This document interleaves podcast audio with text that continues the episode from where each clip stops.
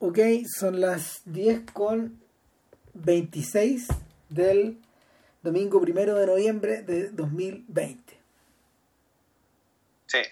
Civil Cinema 430 o 31 ya. 31.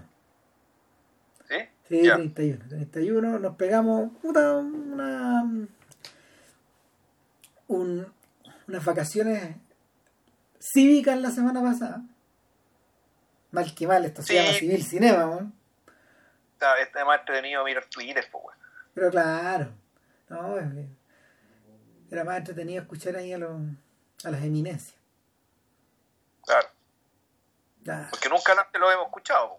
Puta, no, no, No. no. no, no. Claro, el el único problema es que entre la semana que pasó y la anterior, Colo Colo está peor. Y Vilche anda mal. Eh, estoy bien resignado ya. ¿no? Hay que ser pragmático en esto. ¿Para qué sufrir de más? Claro, no, no, no, no hay que hacer como cuando la U descendió, ¿no? No sé, es que bueno, cada uno ve el asunto como puede, digamos. No, lo que pasa es lo, lo- el tema de la U era distinto, porque la U era un equipo que no jugaba tan mal. Y un equipo que en realidad el problema de la U era eminentemente psicológico, más que futbolístico. Ese equipo no jugaba mal. Era un equipo que metía un gol, pero resulta que después le empataban y se enredaba entero, que está ahí por, por, básicamente por muchas inseguridades mal, mal manejadas. El tema de Colo Colo es más- mucho más de base, ¿cachai? Es futbolístico y físico, entonces ya uno, uno y aparte la base que estamos, estamos pedidos a menos que ocurra un milagro o a menos que, claro, que puta, hay equipos más malos que el nuestro, ¿no? Pero que merecemos descender, merecemos descender y está asumido. No. Así que chao nomás. Sería todo, así que mejor las películas. Discutimos N con Vilche, entre medio, antes, después, qué hacer con Samuel Fuller. Y. A ver, ¿por qué? Porque ¿qué pasa con Fuller? Fuller no es un pu- Hay mucho que hacer con Samuel Fuller, pues, ese es el problema de fondo. Primero que nada, Fuller no es un puro cineasta. Es varios. Es varios y todo, todo de alguna manera. Todos de alguna manera.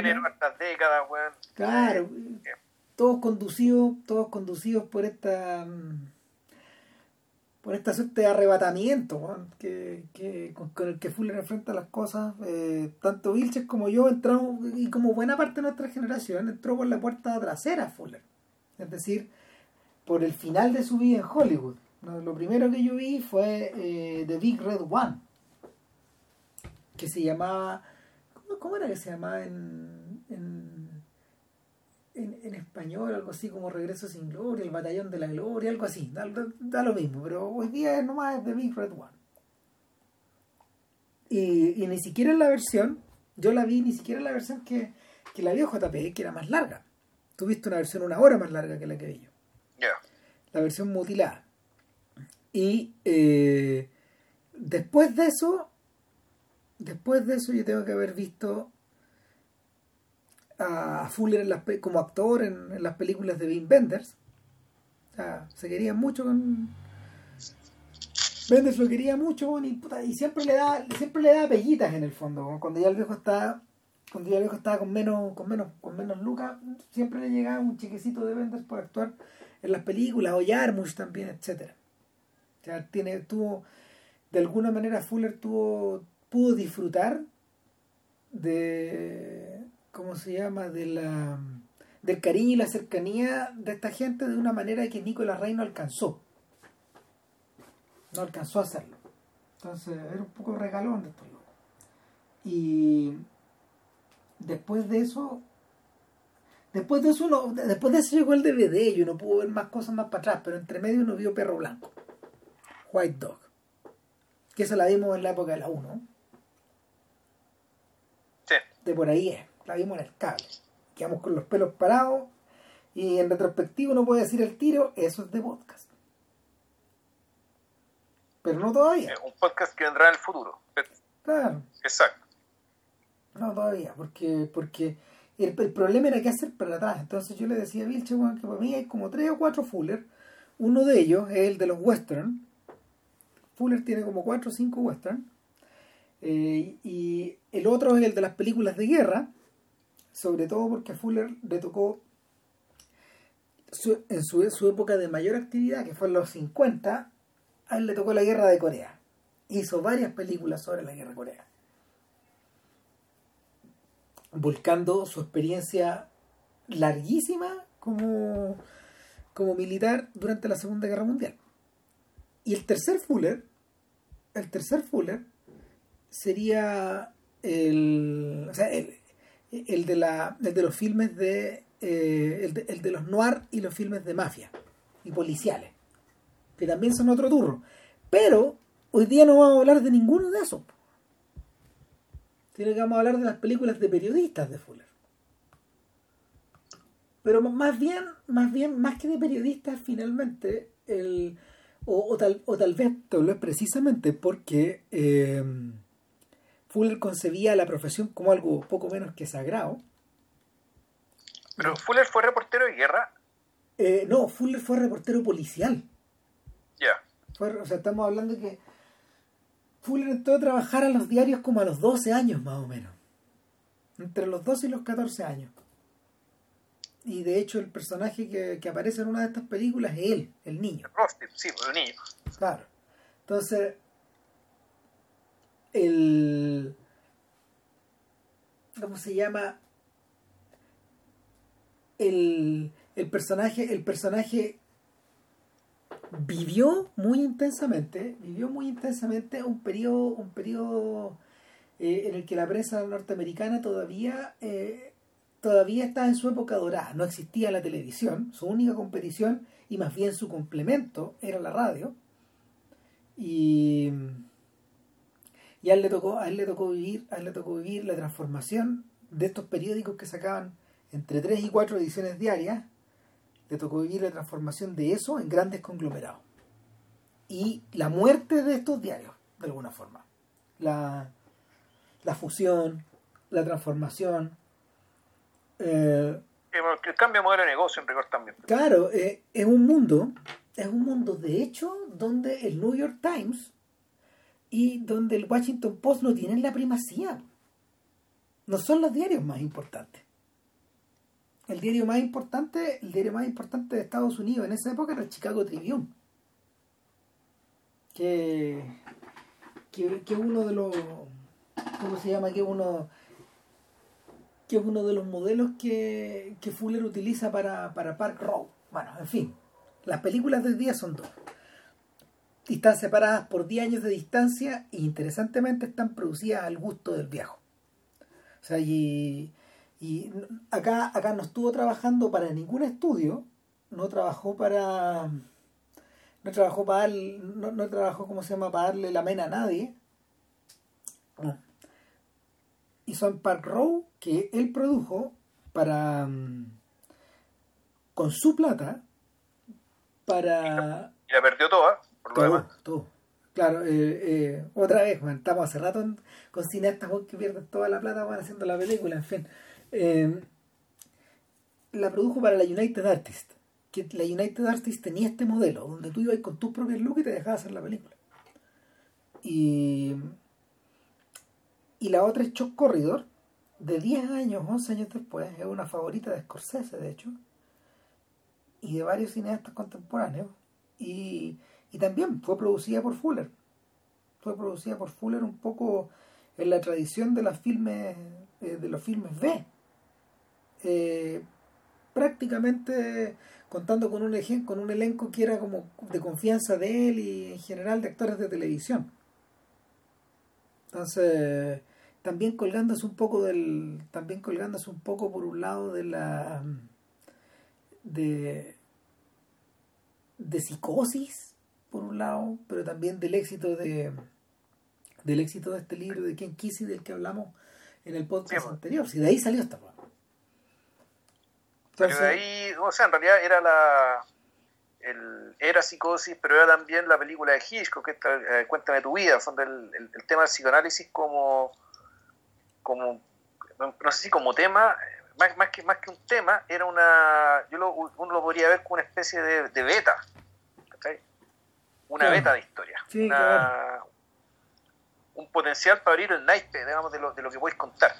Y entre medio, a, entre medio a eso hay que sumarle harto de melodrama, de, de melodrama como de los 50. También hay, algo de eso. En fin, las dos películas están preocupadas también del estado en que está el país, finalmente. Es un poco eso, siento yo. O sea, por el tipo de por el tipo de cosas a las que se alude, por el tipo de personajes que las habitan, por el tipo también de arquetipos que que a, los que Fuller les da voz. O sea, en el caso de Chuck Corridor, claramente, eh, aquí uno podría uno, podría hacer la comparación media perversa con Forrest Gump, respecto de, eh, en el fondo, de qué, conflictos, qué clivajes, ¿cachai? Están, están presentes en el país a partir de eh, la secuencia de, la secuencia de personajes con los que el protagonista tiene que interactuar. Pero, mira, ¿sabes que vamos en orden antes que nos desordenemos? Sí, mira, pero última cosa, última cosa. Fíjate que, fíjate que si hubiera, si hubiera que comparar este doblete, del de, de Park Row con Chuck Corridor, eh, yo los compararía un poco con Ragtime y con Atrapados sin salida de Milos Forman. Funcionan más o menos, funcionan más o menos en tándem. Ambos también cubren una época que es similar. De hecho, de hecho, Ragtime funciona un poquito después, porque Chuck Corridor, perdón, porque Park Row es una película que transcurre en 1886. En esa era. Y yo le contaba a JP que, claro, cuando yo sabía la existencia de Fuller, pero en realidad cuando fui a Nueva York, ahí me encontré, ahí fue, estuve en Park Row.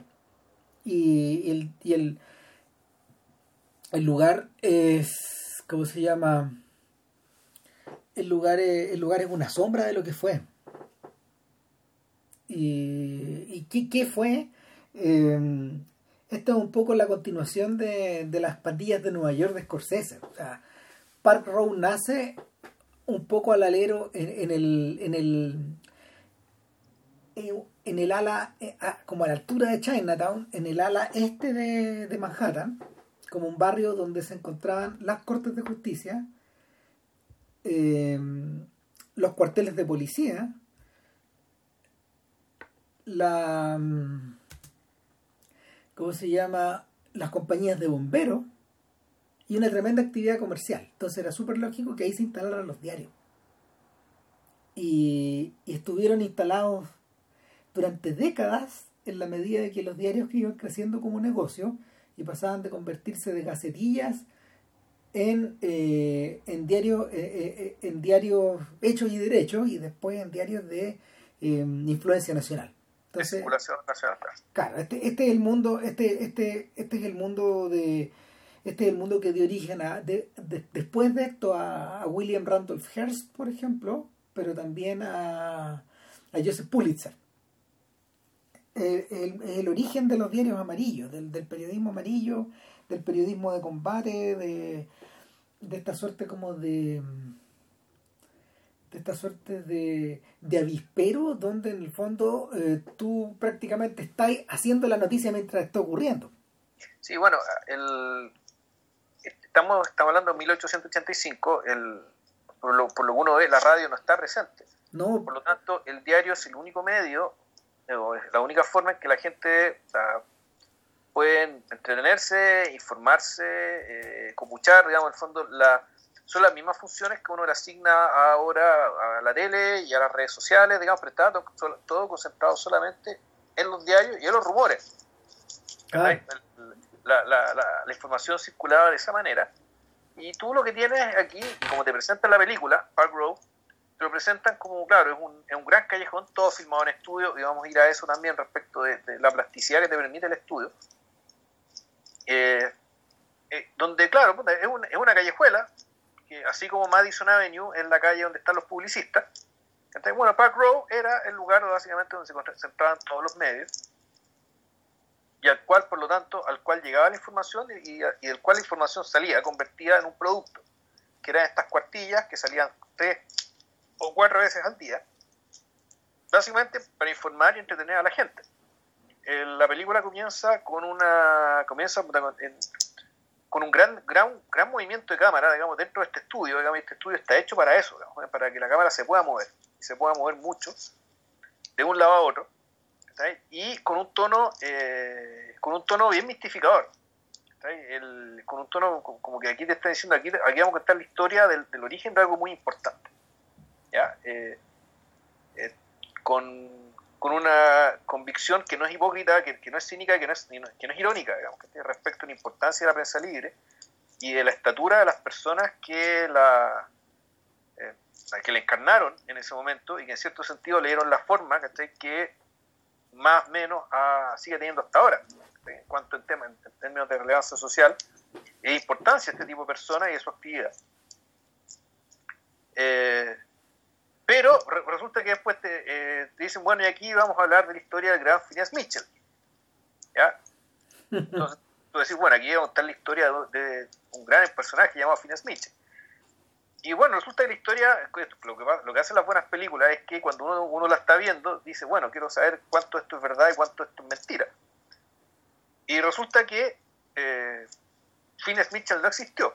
Entonces aquí creo que la primera, o sea, la, primera pregunta que uno tiene que hacerse, digamos, respecto de, lo que esta película es y lo que se propone, es por qué habla con tanta convicción y tanta autoridad de algo como si fuera cierto, donde habla la importancia de la verdad y sin embargo todo lo que te están contando eh, no es que todo sea falso, porque definitivamente ha dicho que ocurrieron, pero el centro de la historia, nuestro personaje, el, el gran motor de la historia que es Phineas Mitchell, ese personaje no existió. Claro. Y el, lo interesante, lo interesante es que, a ver, en Hollywood los filmes biográficos tenían, no sé, tenían como 30 años más o menos, en la época en que, en la época en que Fuller comienza a contar la historia. Entonces teníamos historias de... Eh, teníamos historias, por ejemplo, no sé, The Great Moment de Preston Sturges es sobre el señor que inventó, el médico que inventó la anestesia. ¿Cachai? O eh, está The Life and Times of Emile Solá, que, que, ganó el Oscar en su momento. O, por ejemplo, no sé, se había hecho la biografía de Cole Porter interpretado por Cary Grant o la biografía de Chopin también, no sé, cosas así. Entonces, siempre se recurría a un personaje histórico, pero la realidad se doblaba. No, eh, en general lo que las películas te contaban era más mito o más drama que biografía. De hecho, esa es una de las razones, en parte, por las que eh, Rossellini, por ejemplo, cuando comienza a trabajar para la televisión, toma una decisión muy escrupulosa, de decir, yo voy a contar los hechos, voy a contar la verdad, yo no voy a, voy a hacer filmes biográficos donde eh, lo que mis personajes aparezcan haciendo, efectivamente, lo hayan hecho. Lo que pasó. Claro. en, el fondo, claro, lo que ocurre es que el... Ya, ya, ya, lo que uno puede digamos, que el, la, la biografía de este personaje célebre no es más que la excusa de meter la cuestión dentro de un género. Claro. Es venderte, es venderte el mismo género, el mismo drama, digamos, la misma cuestión, que Solo que con gente más importante y mejor vestida. Claro. Ahora, es, irónico que para poder contar algo que Fuller considera real y verdadero, tenga que tenga que recurrir a un personaje completamente falso yo creo que eso es lo más divertido. Claro, pero lo, pero lo, notable es que la película tiene toda la, la, impostura, ¿cachai? De que te está contando algo que es real. ¿Sí? Y lo he hecho, los guiños los y, y, la, y, los hitos históricos vinculados con esto sí son reales. Como por ejemplo, este, la historia del tipo que se tira desde el puente de Brooklyn para hacerse famoso este, este eróstrato de pacotilla, poca monta y por suerte eh, inofensivo, digamos, que con tal de hacerse famoso rompe la ley, porque lo que hizo, lo que le hizo estaba prohibido, digamos. Y el buen llegó y se tiró nomás, Y eso te lo muestran. O, claro, la, el tema y la colecta básicamente para, para poder instaurar la, estatua de libertad. Es que imagino que fue más o menos así. Claro, tal cual. O sea, eh, pero con otros diarios y con una, con una persona que sí existió. El, o sea, a ver, varias por ejemplo, la, la instalación, del, la, instalación de, la, de la línea tibia eh, eso ocurrió en las oficinas de el New York Tribune. Y creo que el nombre del inventor está respetado, ¿no? Mergenthaler. Eh, sí, Morgan Mergenthaler. Mergenthaler es un personaje que trabajó al interior de las oficinas del diario y el mismo diario donde está una de estas tres estatuas que están en Park Row o en este Park Row imaginado que con la mitad del presupuesto Fuller recreó de una manera bien cariñosa, digamos, porque es una es como si Fuller estuviera es como si Fuller estuviera filmando una película victoriana. Pero pero pobre, pobre, porque se nota que es un teatrito. Sí, es como la, es como la vecindad del Chavo, Es un poco eso, claro.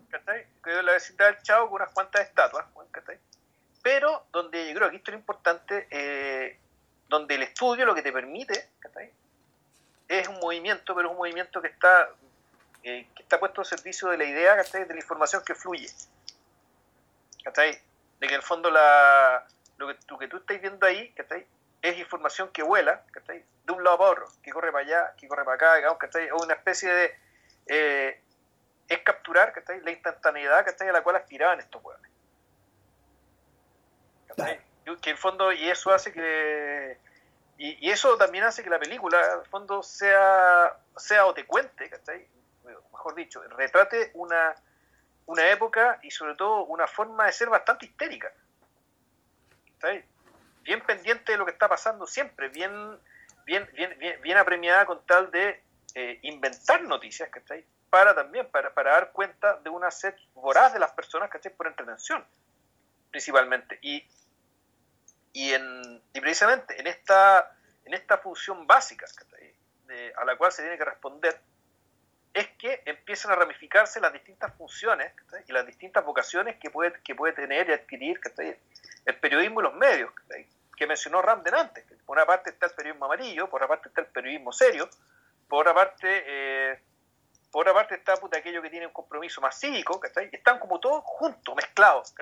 Esto, esto el, eh, aquí también está la sensación de, no sé si Big Bang, digamos, que era lo que se pensaba, pero en el fondo de que en, el origen todo está confundido, todo está apretado, todos son gases que están moviéndose de un lado a otro. Y en ese, y, en ese ambiente, y ese ambiente después se consolida, se solidifica, se enfría un poco.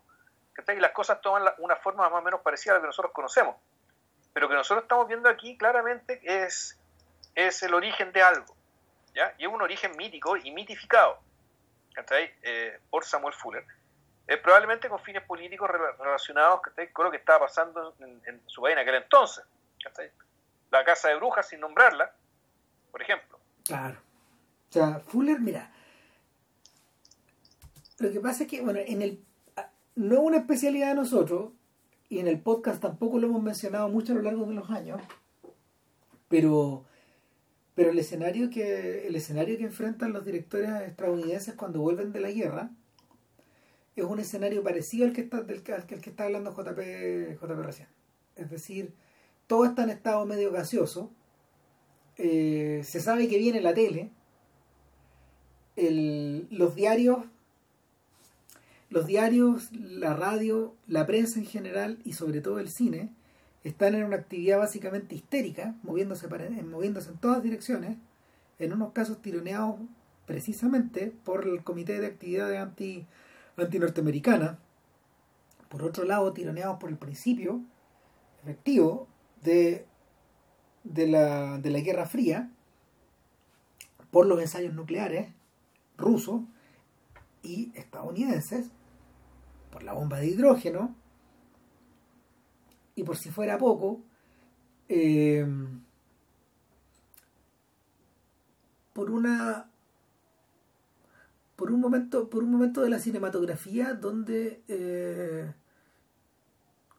la, la, intensidad del, de los movimientos de la gente de, de la plata en juego crecía y crecía y crecía como, como una bola que no como una bola que no tenía fin como que fue una, fue, una bola que va cayendo, una bola de nieve enorme. Y, y eso había redundado en, eso había redundado en, en una, una suerte como de estratificación de la industria en varios niveles hacia abajo. Entonces arriba flotaban los estudios, flotaban las estrellas, explotaban los directores conocidos, pero abajo de eso había un poco de todo. Porque tal como pasaba en la época de Park Row, donde habían dos, tres y cuatro ediciones diarias del mismo periódico, eh, la cantidad de teatros tenía, tenía programación que no es, no es parecida a la de hoy día. Programaban varias películas en el mismo cine, en los mismos cines, al día. Eh,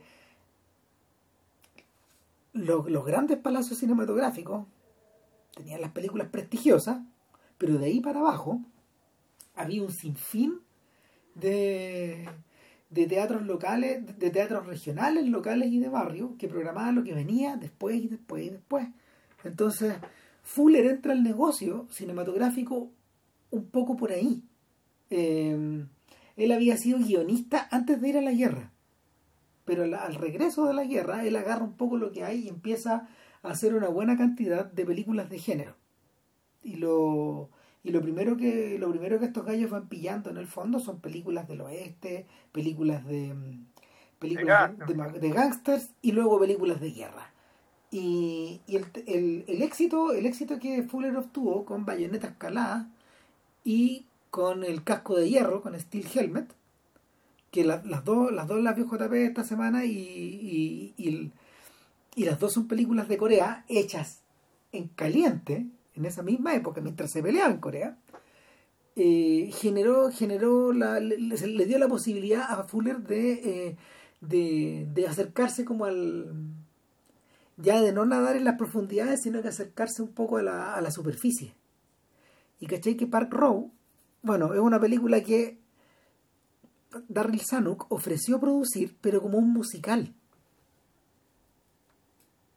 Ya. Bueno, o sea, era, era, eh, o lo tomáis o lo dejáis, pues, era, eso, era, eso, era lo que, eso era lo que estos buenos te podían ofrecer. No, el tema me interesa, pero quiero hacer algo parecido a Showboat.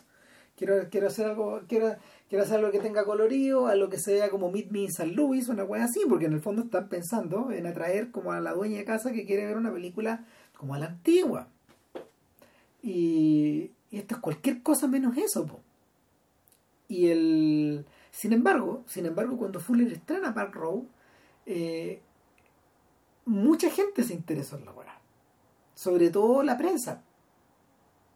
Logró concitar, eh, logró concitar precisamente la, atención que él quería. Es bien curioso porque la película, la película en las memorias de Fuller, en un, en un libro que se llama A Third Face, una tercera cara, eh, él la recuerda de una manera muy cariñosa, inserta diálogos del, del, filme adentro, de la, adentro del capítulo donde se refieren a ella, y, recuerda que... Decía que, decía que era su película favorita. Claro, porque en el fondo Fuller había alcanzado, como habíamos dicho al principio, a vivir parte del periodo, pero yo creo que también había en algo, eh, había algo dentro de estas personas desaforadas, de estos personajes desaforados y y, y en cierta medida descentrados también, que, que le, le, fascinaba a este weón. O sea, y, y, aparte de eso se logra, se logra transmitir de una manera muy apretada porque la película dura una hora veinticinco. Y tiene una cantidad de información enorme adentro. Entonces, Vilchen me decía, ayer o no, hoy día en la mañana, no, hoy día.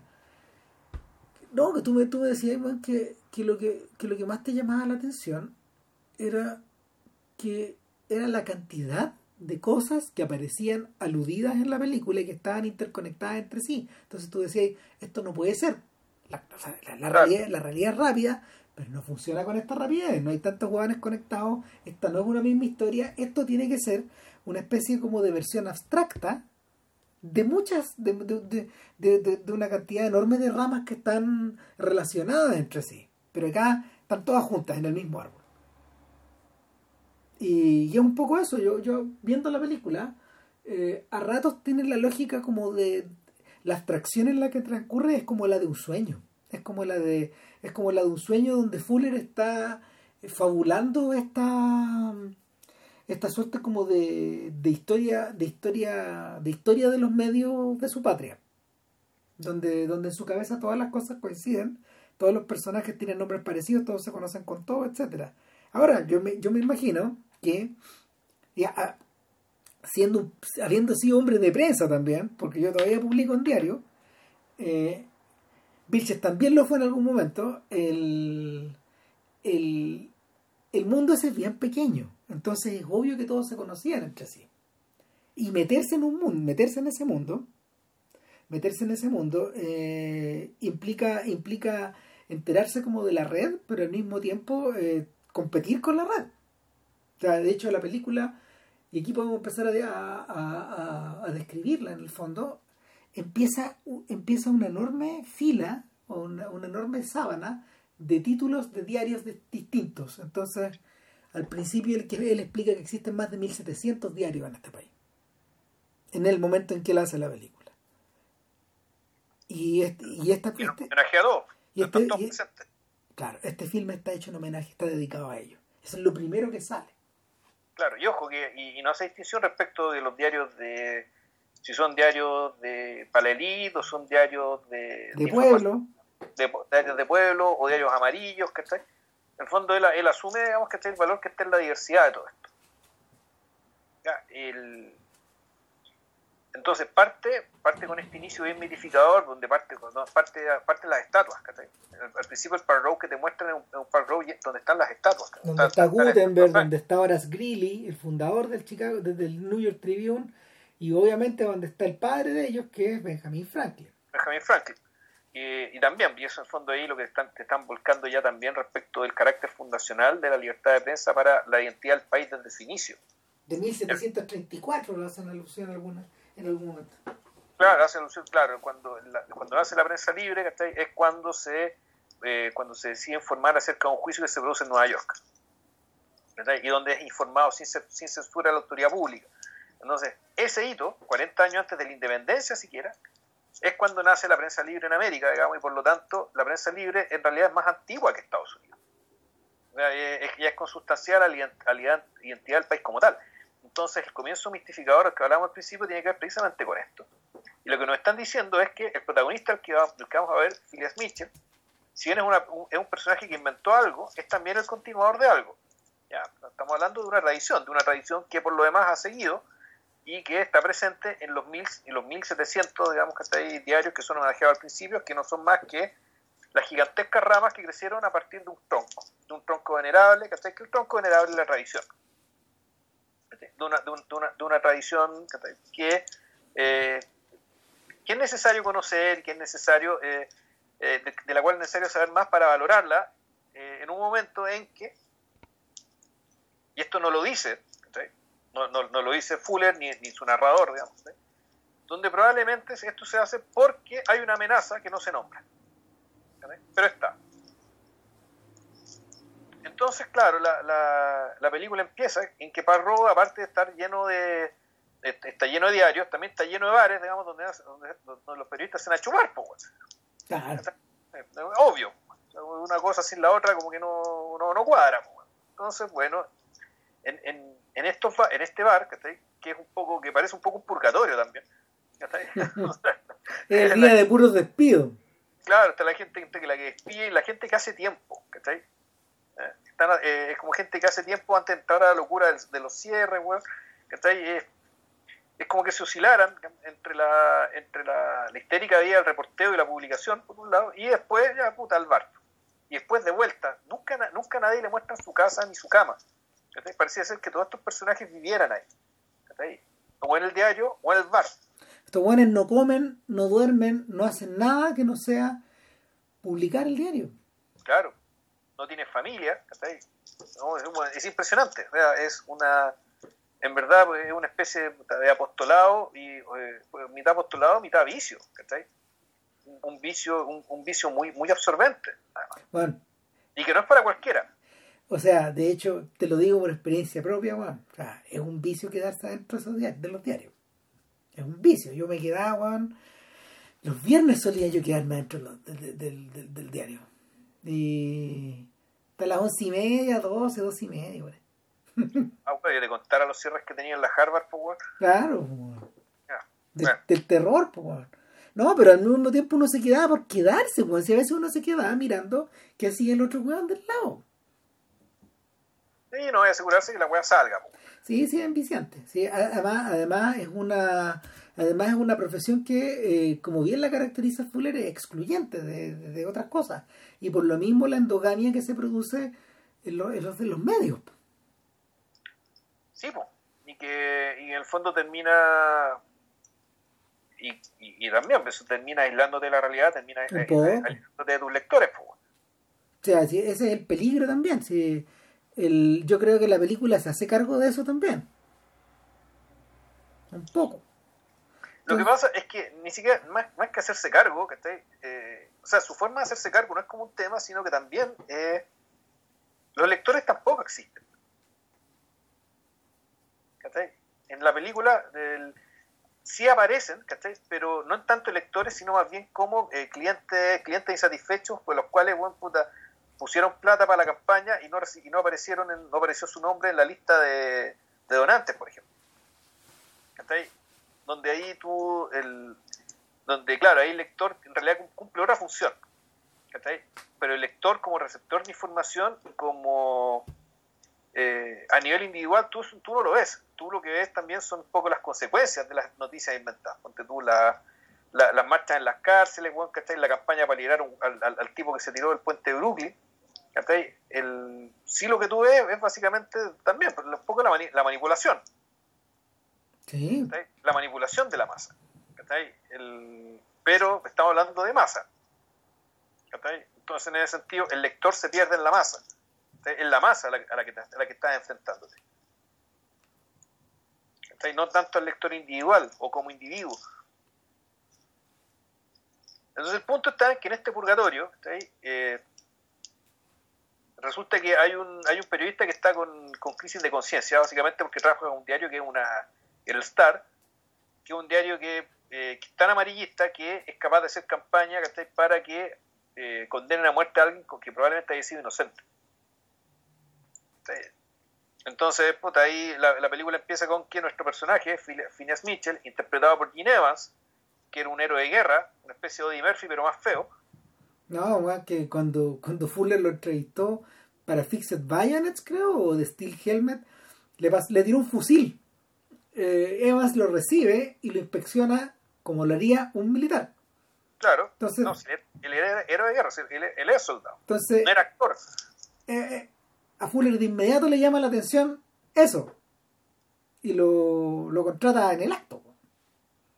Claro, entonces Gene Evans, que eh, fue el protagonista de estas dos películas de guerra que mencionó Ram, eh, la Fixed Bayonet y The Steel Helmet, eh, a esa altura ya se había graduado actor, por lo tanto, iba, iba, a interpretar a alguien que no era un milico, sino que iba a interpretar ni más ni menos que a este, este proto-mogul del periodismo. Entonces este personaje, puta, con crisis de conciencia, eh, se, enfrenta a la dueña del diario, que, es una mujer bastante atractiva por lo, y, cuida, y donde la, tensión sexual entre los dos, reconocidos enemigos por lo demás. Es evidente. Eh, claro, eh, pero es evidente. O sea, a fondo una tensión sexual con alguien con, que, con los cuales están separados en todo lo demás. Quizás en este punto donde habría que habría que eh, mencionar que Fuller en el fondo ahí está citando directamente a primera plana al, clásico de Ben Hedge, a la obra de teatro de Ben Hedge, que tiene tantas versiones. Tiene tantas versiones. El, ¿Cómo se llama? Uno, una hecha una hecha por, por William Wellman, entiendo, puede ser. Y la otra, la otra por Howard Hawks. La otra por Billy Wilder la otra por Jerry Chatsberg, cualquier cantidad de gente. Y, y el de qué se trata de eh, es la historia es la historia de la competición de dos, de, dos personajes al interior de un diario interesantemente Hawks convierte a uno de los personajes a Hildy en una mujer eh, cuando cuando llega el turno de Wilder y hace primera plana, los devuelve al. Primero que nada, los devuelve a la era en que estaba ambientada la historia, que es como en los años 20. Y en segundo, del siglo XX. Y en segundo lugar, eh, los restaura a que son una pareja de hombres, finalmente. Sí, el dios hombre. y de hombre en la historia. Entonces, claro, también hay, también hay una referencia acá de, de, que una, de que cualquier historia periodística, en el fondo, es la historia de una competición. De una competición o con tu colega o con el diario del frente. O sea, y siempre, siempre es así, en el fondo. El, la estructura, la estructura de. Esa estructura de alguna manera con los años ha ido cambiando. Ha ido cambiando en la medida que. En la medida que las películas realmente competitivas se han trasladado, por ejemplo, a la televisión. Al, a, la, a, la, a la competencia entre, más entre canales antes que entre diarios. Y, y, así uno puede observar, por ejemplo, a Network, que la comentamos hace un tiempo atrás, o, o puede, o, puede ver, por ejemplo, que películas como The Paper o Spotlight en realidad eh, son acerca de un procedimiento, acerca de un proceso. The Post también es medio parecido. funcionan dentro de la lógica del proceso, ya no dentro de la lógica de la competencia. Entonces, para Fuller es interesante. Ah, es que en realidad el proceso en este caso es un la competencia no es una competencia, pero sigue siendo un conflicto derechamente contra el poder político. Es que ahí es donde se instala la weá, porque a diferencia, a diferencia de a diferencia de estos personajes que están sentados en el bar arreglando el mundo, hay un poco de todo, hay un reportero, hay un columnista, hay un caricaturista, hay un editor, entonces hay un poco de todo. Y... al fondo hay un diario metido Exacto. O sea, es un diario que no es un diario que no se, no se ha formado hasta el punto, hasta el momento, en que, hasta el momento, hasta el instante en que, como todos se conocen en Pack Row, llegó un señor que imprimía tarjetas de felicitación y le decía, ¿sabe qué? ¿Sabe que Phineas eh, estaba esperando mucho tiempo que, o sea, mucho tiempo que, usted tomara la decisión de virarse del Star, que es el diario, que es la competencia, que, que, que no diera más y, y se cabreara porque lo que quiero hacer yo es instalar un diario y quiero que usted sea el editor. O sea, el, la, Fuller concentra todo el proceso como de negociación, de deseo de hacer algo, de seducción, de, de levantamiento, de levantamiento de fondos, todo lo concentra en esta especie de purgatorio, en esta noche. Claro, y, una, y una charla, y, y, una especie de charla, también todo muy veloz, todo muy rápido, que tiene el que tiene el ritmo de un chiste, ¿cachai? Por un poco, y tiene, el ritmo del chiste, pero tiene un poco la, la, amplitud del milagro, ¿cachai? Por eso lo que está ocurriendo aquí es un milagro. Claro. El hecho de que aquí te hacen calzar el puzzle, ¿cachai? Eh, de una manera también tan mistificadora como en el principio. Si en el fondo esto es como... Entonces aquí son las pistas respecto de que, bueno, esto no puede haber sido así. Porque las cosas no son así. En ese sentido, este, el, este tipo, eh, en fondo está contando un cuento de hadas, Juan. Eso es, es un poco eso. Si tiene, tiene la lógica del cuento de hadas donde finalmente eh, eh, los momentos en el tiempo, las cosas que se dicen, eh, la, lo, literarios que son los diálogos, todo eso alude un poco a la alude un poco a que al, al, universo en el que estamos, un universo medio abstracto, donde están contando muchas historias a la vez. Y, y es muy choro porque funciona un poco también en la lógica en que los Strauss, sin, sin que Fuller se dé cuenta, porque los Strauss no existen en ese momento, funciona un poco en la lógica de que cuando vas a contar una historia de época, tienes que situarte en un plano de abstracción en el que, en el que esta historia pueda resistir, esta, resistir este relato, a sabiendas de que en el cine, por la mecánica, por la forma de contar la historia, por el tiempo que tienes que pasar, por el tiempo en el que tienes que pasar delante de la pantalla, que es limitado, todo eso está cooptado. Entonces, necesitas zambullirte en una abstracción. Y en una abstracción que te. que, que al contrario de lo que pasa con los Strauss, que donde tú tomas más una, una distancia, Fuller hace la apuesta contraria, te zambulle, te, te, te mete en la O sea, de hecho, una de las cosas, yo creo que, yo creo que si bien gastó harta plata en el en la factura de en la factura de, de, este escenario, con la plata que él podía pagar nomás para poder crear, para poder recrear esta calle, que siempre no es más que dos cuadras, y tú ves el telón de fondo pintado, está pintado. Claro, sí.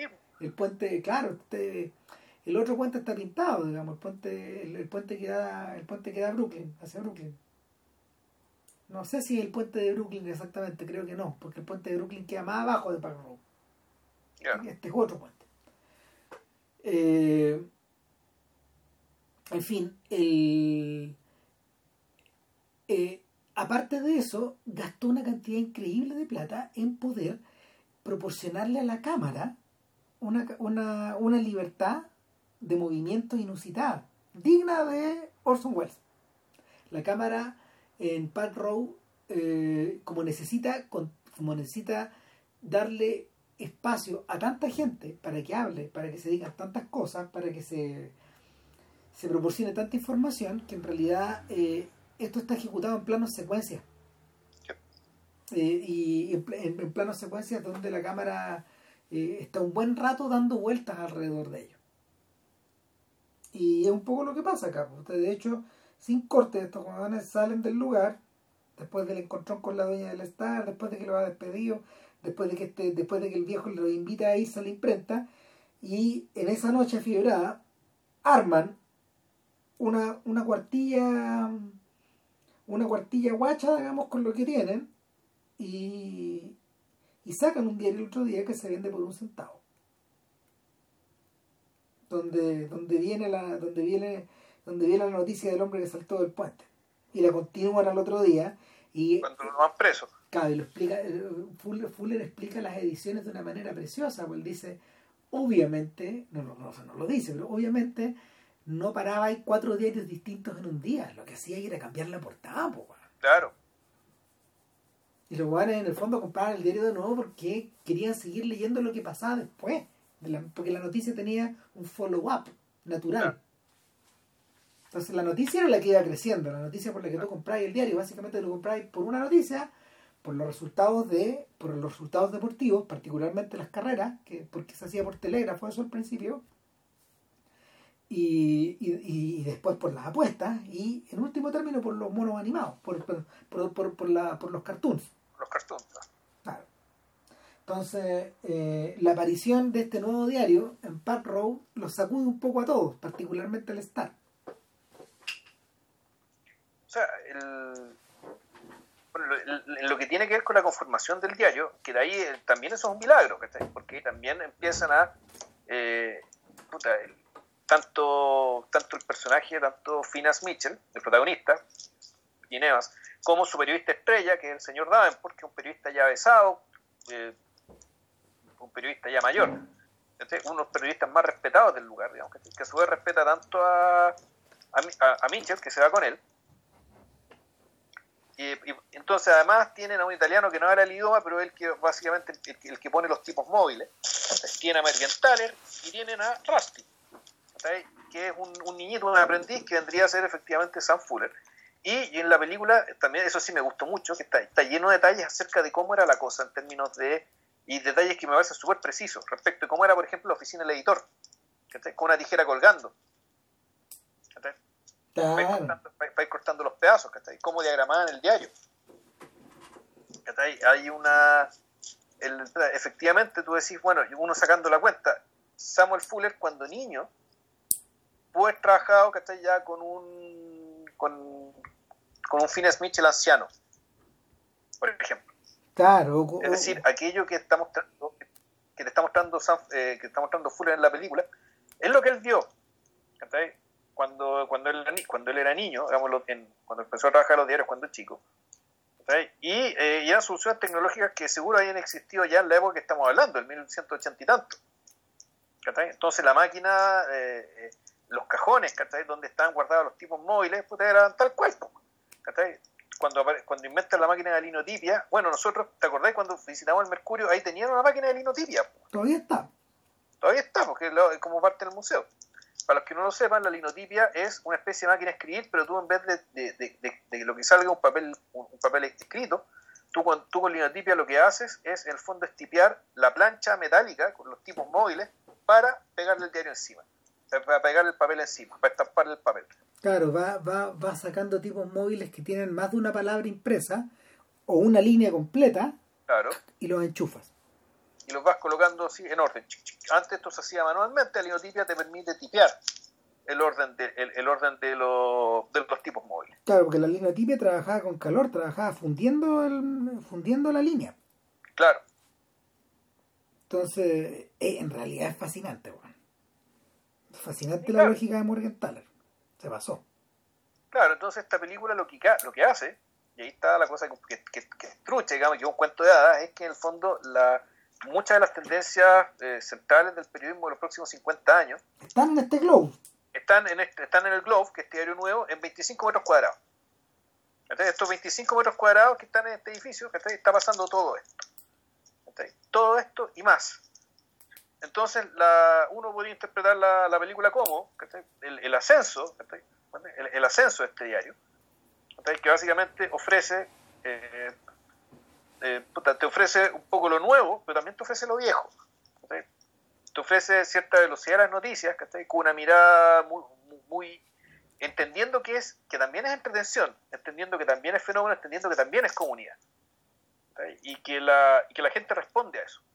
Y por eso es que cuando se llevan preso al tipo que saltó del puente, ¿qué es lo primero que hace el diario? Hace una campaña para que lo liberen. Y efectivamente la campaña aprende. Y logra generar esta comunidad, esta comunidad imaginada, digamos, que eh, más que imaginar, esta comunidad efímera, ¿cachai? En torno a, hitos tan concretos y tan concretos y también tan efímeros como aquellos que salen. Hay gente que está pensando la misma cosa en el fondo, o que desea la misma cosa.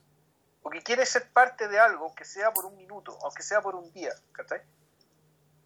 Y pero que, y que, pero que ese algo tenga algún valor, ¿cachai? Y ojalá que deje algo. Y ahí, claro, este, este el, el Mitchell abre las tremendas pepas y se da cuenta del, potencial que hay cuando eh, su, reportero estrella, el señor Davenport, le cuenta que los franceses quieren regalar una estatua a los Estados Unidos, pero que la estatua está, la trajeron de a pedazos y está guardada a pedazos en distintos lados porque no hay donde ponerla. Porque es muy grande. Porque es demasiado grande. Porque es muy grande, no hay un jardín, no hay un lugar, no hay un espacio. El Nueva York que el Nueva York en que está ambientada la película es un Nueva York de tenements el Nueva York de Will Eisner un poco, el comienzo de ese Nueva York donde está, donde está empezando a crecer la ciudad hacia el norte, de forma desaforada. Claro, y, lo otro que es bien bonito es que el, en, aquel entonces los diarios, los, diarios que se publicaban, eran diarios financiados desde la política. Por lo tanto, los diarios eran diarios, era, eran diarios, eran diarios partidistas donde eh, las máquinas de poder metían la cuchufleta eh, a través del, caballo de Troya el entretenimiento popular, entretener a la gente. No, y no solo eso, eh, a través también de, de la... Mm, a través, ¿cómo se llama?, de, del imperio que, está, que estas agrupaciones gremiales, por ejemplo, o agrupaciones de... de mm, de comerciantes o tipos que aglutinaban intereses como no el como como el Tamani Hall por ejemplo la relación que esas agrupaciones tenían con las pandillas y es divertido, pero en la película hacen referencia a los Dead Rabbits y que los que hayan visto las pandillas de Nueva York se acordarán de quiénes son los Dead Rabbits. O sea, las pandillas esas existían todavía. claro, y eran parte del grupo, eran grupos de choque, digamos, que de los caudillos, de los caudillos políticos. Claro. claro estaban arrendados, pero eran las barras bravas de estos jóvenes. Claro, o sea, eran barras bravas sin equipo de fútbol, ¿cachai? Pero en la práctica eran, sí, eran, eran, eran los ejércitos de choque De, los, de, los, de los cacicazgos eh, políticos. Y, eh, pero ahí lo interesante es que la, el, el, modelo que tenía en su cabeza el, este, el, el, señor Mitchell era generar mucha lectoría, porque con la lectoría iban a llegar los auspiciadores. Y los auspiciadores iban a pagar el diario, en el fondo. Y los, y los auspiciadores le iban, por lo tanto, independencia respecto de de la política, de la gran política, o sea, el partido, o de estos casicazgos picantes que vamos a hacer aquí de los que estaba mencionando Ram. Entonces, la libertad de prensa, al menos en era una libertad económica también, que era, claro, que dependía de, eh, dependía de, un auspicio, pero ese auspicio a su vez dependía de la capacidad de movilizar un pueblo. Es lo que acabamos de, ah, lo que acabamos de hablar de antes, es decir, la capacidad de hacer que la gente sea parte de algo, que sea por un minuto, aunque sea por un día, aunque sea por una semana. Y por eso es tan bonita también esta distinción respecto a que sea el, tema de la Estatua de Libertad, ¿cachai? Porque la Estatua de Libertad es un regalo del pueblo francés al pueblo estadounidense. De una manera muy inteligente, eh, Fuller hace de ese instante o de esa o de esa mm, de esa coyuntura el centro de la película, el centro neurálgico y lo y lo y lo desvía hacia varias partes a medida que el filme va avanzando. ¿Por qué? Porque bueno, a Mitchell le convenía hacer el follow-up, entonces lo que él hace es eh, lo que él hace de alguna manera es eh, devolvamos la mano a estos franceses, comprémosle a la estatua, porque ya había un lugar designado para erigirla en un islote. Claro, que, dónde está ahora. Claro, que, que, exactamente. En, un, en, no recuerdo el nombre que se llama la isla. En un islote de la bahía bien pequeño y eh, eh, financiémosle la base, porque la base es el problema. Y la base, la base costaba, si, si la estatua todavía costaba 300 mil dólares, el equivalente a 300 mil dólares de la época, una brutalidad de plata, la base costaba 100. Entonces vamos a... Vamos, a recortar la plata. Claro. o sea, y vamos a ir a las bases. Si usted quiere, yo, yo ofrezco poner el nombre todos los días, el nombre de la gente que me pone plata aquí, constante y sonante en la mesa, para, para, mm, para comprarle la base a la estatua. Y bueno, y usted y su, y, su nombre sale en el diario. Es como, y lo vamos a sacar en la tele para que usted salga hablando. O sea, usted va a ser protagonista de esto. Uno de muchos, pero va a ser protagonista. Claro. O sea, es, el, crowdfunding de hoy día. Sí. Es un poco lo mismo. Entonces, obviamente, lo que se despierta alrededor de alrededor en Park Row es la sospecha. O sea, y es la sospecha de que estos tipos están moviéndose más rápido que los otros. De hecho, al interior, al interior del diario, nuestra protagonista tiene un ángel bueno y un ángel malo. El señor Spiros, un inmigrante, un hombre cultivado, un hombre un intelectual, de hecho, un sujeto que se lamenta que Mitchell ya no está en el diario, por un lado, y por otro lado está, eh, está el señor Wiley. Wiley. Y Wiley en el fondo es un yes man. Claro. Y también un delincuente.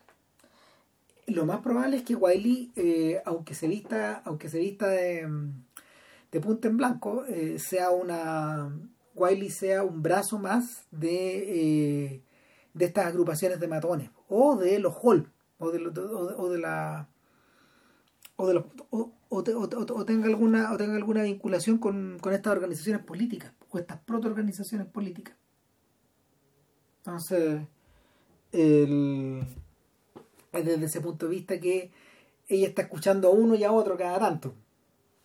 Claro, y, ella básicamente lo que se encuentra es que eh, la sensación que te da es que cómo es posible que un diario establecido que tiene puta todos los medios, que tiene medios, que tiene tradición, que tiene todo, es absolutamente superado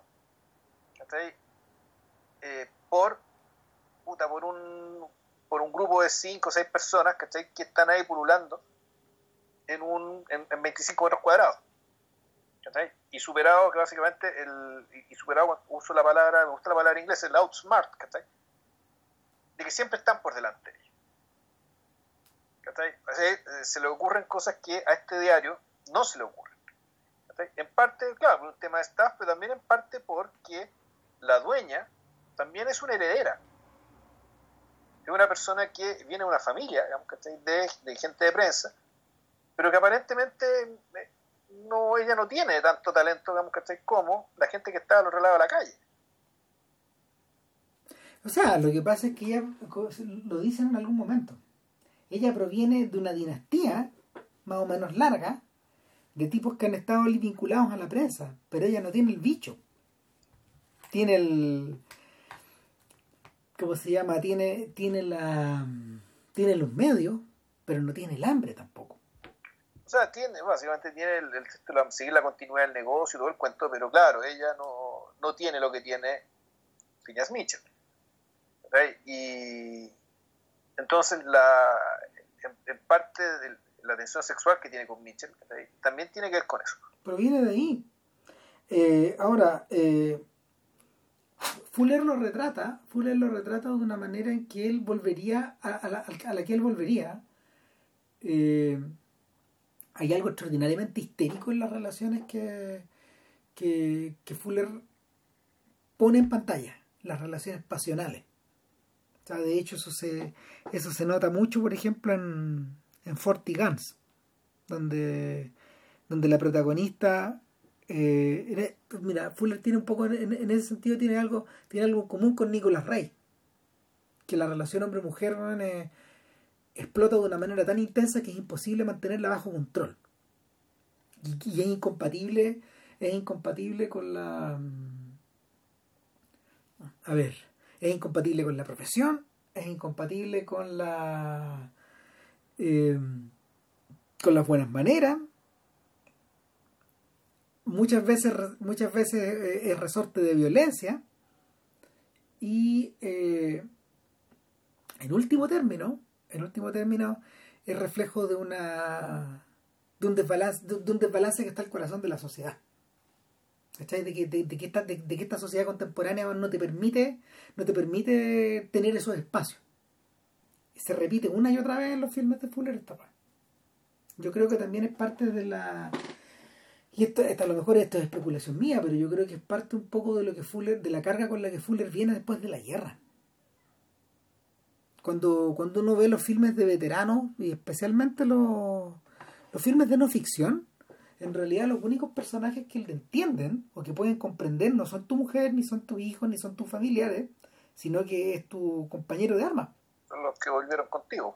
Claro, y es por eso que en el fondo se habla, se habla mucho de lo saludable que es que estas personas se junten una vez al año. Incluso cuando ya han pasado 50 años. Entonces, entonces el, hay algo, hay algo de esa desesperación metida ahí.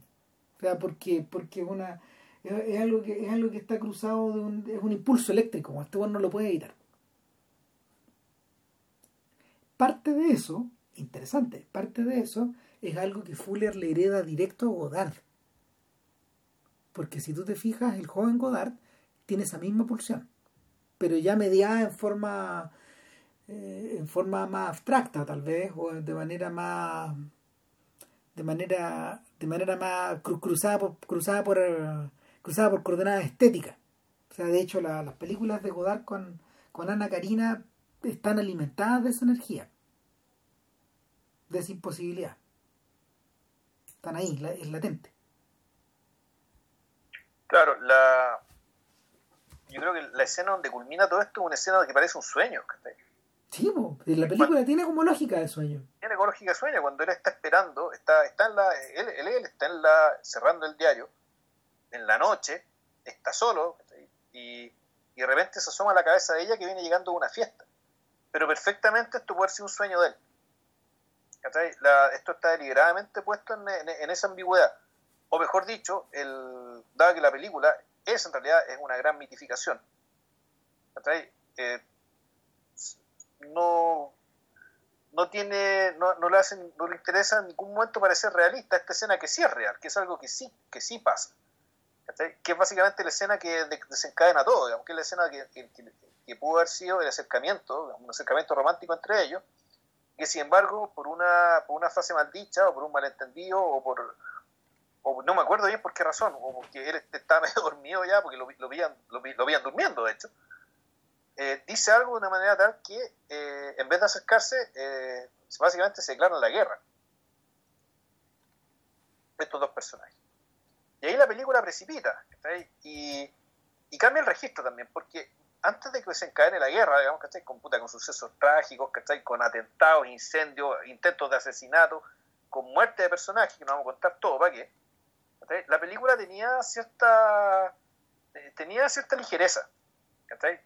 Una especie de, de, ligereza media simpaticona, ¿cachai? doña, Lina me decía, bueno, puta, que te, gustó la película, te reís bastante. Es que es la ligereza de la energía, de, la efervescencia, de estar creando algo nuevo, ¿sí? esa weá, Sí, pero también una ligereza en términos de la relación entre ambos, la tensión entre ambos, ¿cachai? Y, y lo que ocurre, y las cosas que se dicen, ¿cachai? Que en algún momento cuando se, se, se están reconociendo como rivales, pero de manera eh, deportivamente, por decirlo así, con guante blanco. La, cosa, la, la, tensión también se presta para esta cosa media, media, comedia romántica incluso. Dado que estamos con un hombre y una mujer y qué sé yo, donde son opuestos pero que se atraen. Y no, hay estas cosas como de comedia romántica aquí. Y, con, y destaco el tema comedia, es decir, con chistes, con sutilezas, con frases divertidas, porque son muy ingeniosos, son, son duelos verbales. Y yo, para mí eso es lo que más me gustó de la película, de hecho.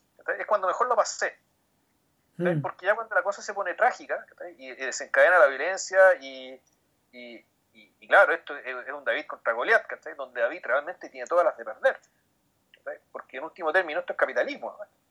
Por lo tanto, el que tiene más capital te va, te, va a ganar por, por, por cansancio. Por, o sea, un rival grande, un rival pequeño, el, el, teniendo más o menos la misma, la misma capacidad de, de, dar golpes, el rival pequeño va a sufrir los golpes mucho más que el otro. Cuando hablamos de golpes, hablamos de destrucción de equipamiento, destrucción de mobiliario, ataca a personas.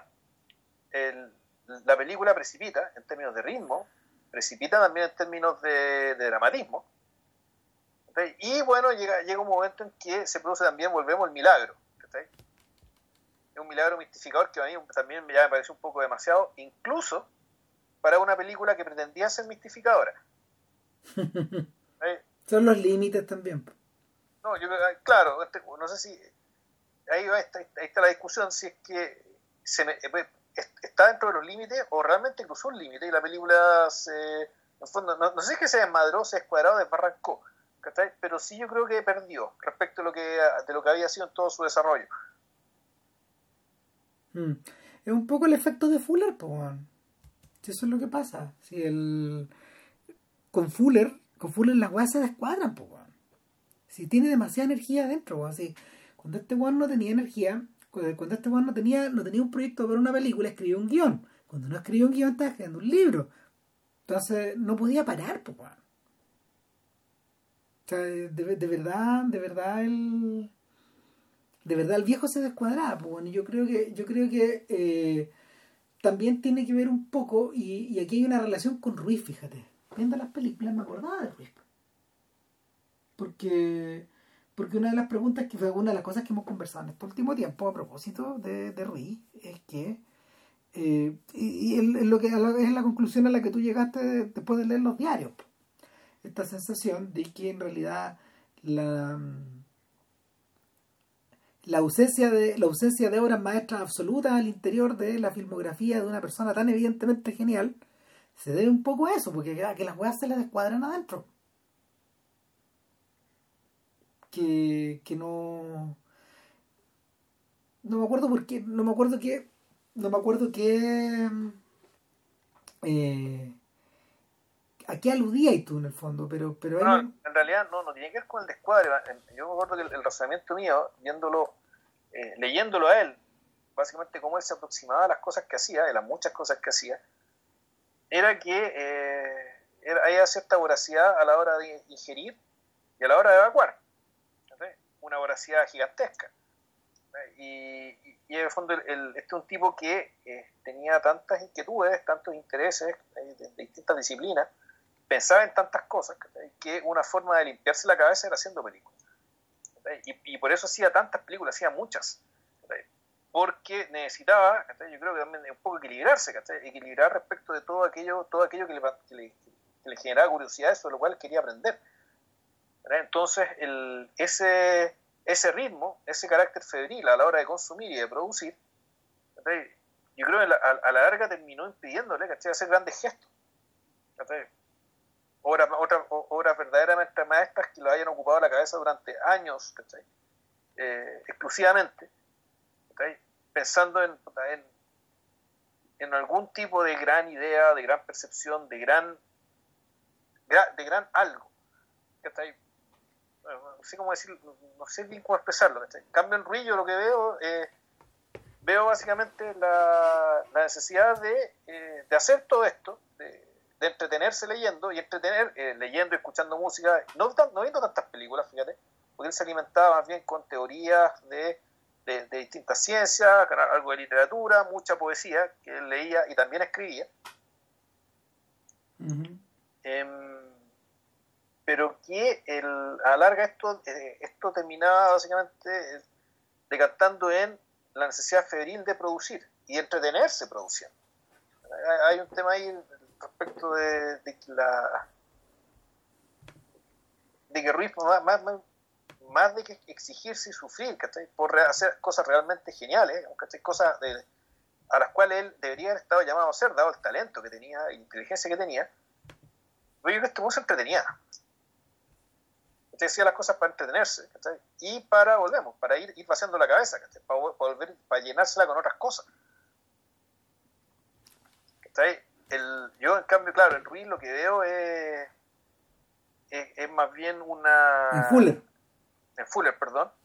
Claro, aquí, aquí lo que se ve es, es una energía que es, suya, pero una energía que también está en las historias mismas y los personajes mismos. Y, y claro, en las películas de guerra más o menos las puede, las puede controlar porque eso es un género.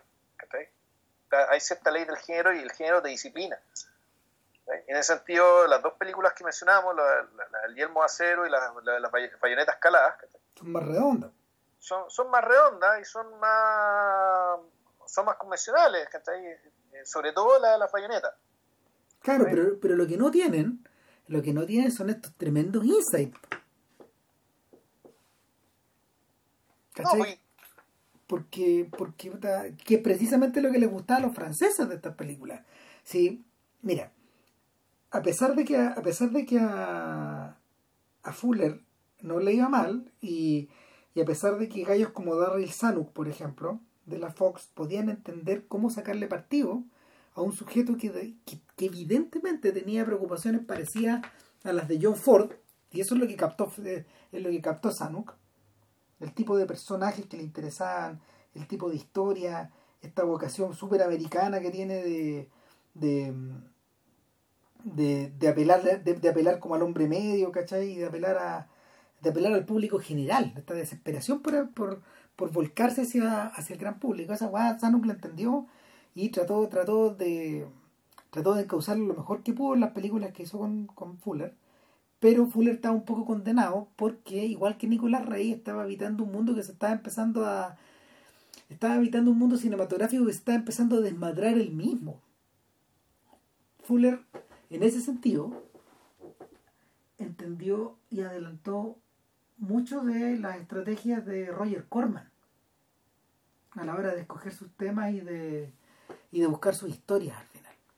O sea, Corman, Corman logró solucionar esa ecuación de, de continuar apelando al público general, de hablar temas de importancia social y al mismo tiempo entretener, pues, hacer el show. Y para Corman era más fácil porque él trabajaba dentro de eh, trabajaba dentro de cualquier género que le atrajera a, a las personas. Fuera el terror, las películas de, de motoristas, eh, cine fantástico, filmes, adaptaciones literarias, la weá que haya sido. Además que, es que además que Corman poseía mentalidad de productor. A, Fuller eso se llama en collera. Y, y era un pescado más chico también. Entonces, en el, en el caso de en el, en el caso de Park Row lo que, lo que parece atrapar toda esta historia, y eso a lo mejor se va notando en la medida de que vais viendo la guerra y la guerra la guerra entre los diarios va creciendo y inevitablemente se resuelve en violencia por un lado y se resuelve en una tremenda inventiva por el otro eh, da cuenta como de la, de la enorme vitalidad que tenía esa sociedad. Esa vitalidad que estaba reflejada precisamente en The Lady by the Sea la, en, la, estatua. Claro. O sea, es, pues, por, por eso está mencionada ahí. Y y una vitalidad que eh, termina termina en una suerte de apoteosis para, para nuestro amigo periodista, ¿cómo se llama? Phineas Mitchell. No, el otro. El periodista, no el editor. Eh, no, el periodista muere que muere. Sí, por eso digo, pues, la apoteosis, pues termina en la apoteosis, porque... Davenport. Claro, el señor Davenport, el señor Davenport, no nunca, nunca nos explican cómo muere, pero claramente muere atacado por estos otros tipos muere apaleado, muere lanzado al agua, la agua que haya sido. Y él sabiéndolo, adelantándose a todo esto, le había dejado escrito su propio epitafio, puta, colgado el ganchito de las muertes, pues, Claro. Y, y en ese epitafio, el Davenport parece vaticinar un poco lo que viene para el futuro. El futuro le pertenece a los Mitchell. Claro. El futuro, en el fondo, y, y, el, y esta bien salvaje en el fondo, eh, el futuro le pertenecía a Hearst y a, Pulitzer. Eh, eh, ¿A qué me refiero? Son los tipos, Hearst y Pulitzer son los tipos que resolvieron mejor la ecuación de la velocidad, por un lado, la presencia como fuerza política por otro, y en tercer lugar, la innovación técnica. Pulitzer, de hecho, fue uno de los primeros en incorporar color a sus diarios. Y eso permitió que las tiras, que, los que los dibujantes que habían, los dibujantes que solían hacer eh, comentarios editoriales o, chistes en un puro cuadro, pudieran desarrollar narrativas e inventar el cómic, finalmente, como forma de arte, ahí al, interior de esos diarios. Ah, eh, el color permitió que diarios como del New York World, por ejemplo, que es uno de los más, es uno de los más innovadores de todos los tiempos, eh, y, y, sólidamente de los, de los cual, del cual se conservan creo que dos colecciones completas en el mundo nomás. Una es privada y la otra está en una biblioteca. Eh, permitió que esos diarios, por ejemplo, pudieran hacerle pelea a los titanes, a los diarios enormemente grandes. Es decir, era posible desde chico pelearle a grande en la medida de que en la medida de que tú pudieras resolver todos estos problemas y eventualmente te iba a transformar en un grande. Bueno, la historia de esta película se trata de eso. Claro. O sea, precisamente. Entonces, entonces el, la, es, por eso que la historia les pertenecía a los Mitchell y ya no a los, no a los Davenport en el fondo. Y, y la y la película, la película, como bien dijiste el otro día, es una especie de anti-ciudadano Kane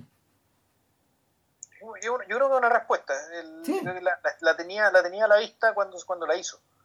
Tal, totalmente, incluso hasta, o sea, la forma, la forma en que, la forma en que filma en el momento de furia de Mitchell cuando se da cuenta de que, de que el cabro chico lo atropellaron y le cortaron las piernas y no saben si va a vivir, de hecho nunca se refiere más a él, lo más probable es que se murió, eh, el, este, este tipo va y arranca el personaje desde la redacción y lo, o sea, y lo, lo muele, weón.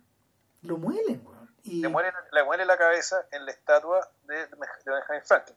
No, eh, eh, el, momento es, o sea, el momento es brutal. Lo saca del bar, se lo lleva a su diario, va al estatua de Benjamin Franklin y luego entra al otro diario a gritarle a la mujer, weón. Todo en una pura toma.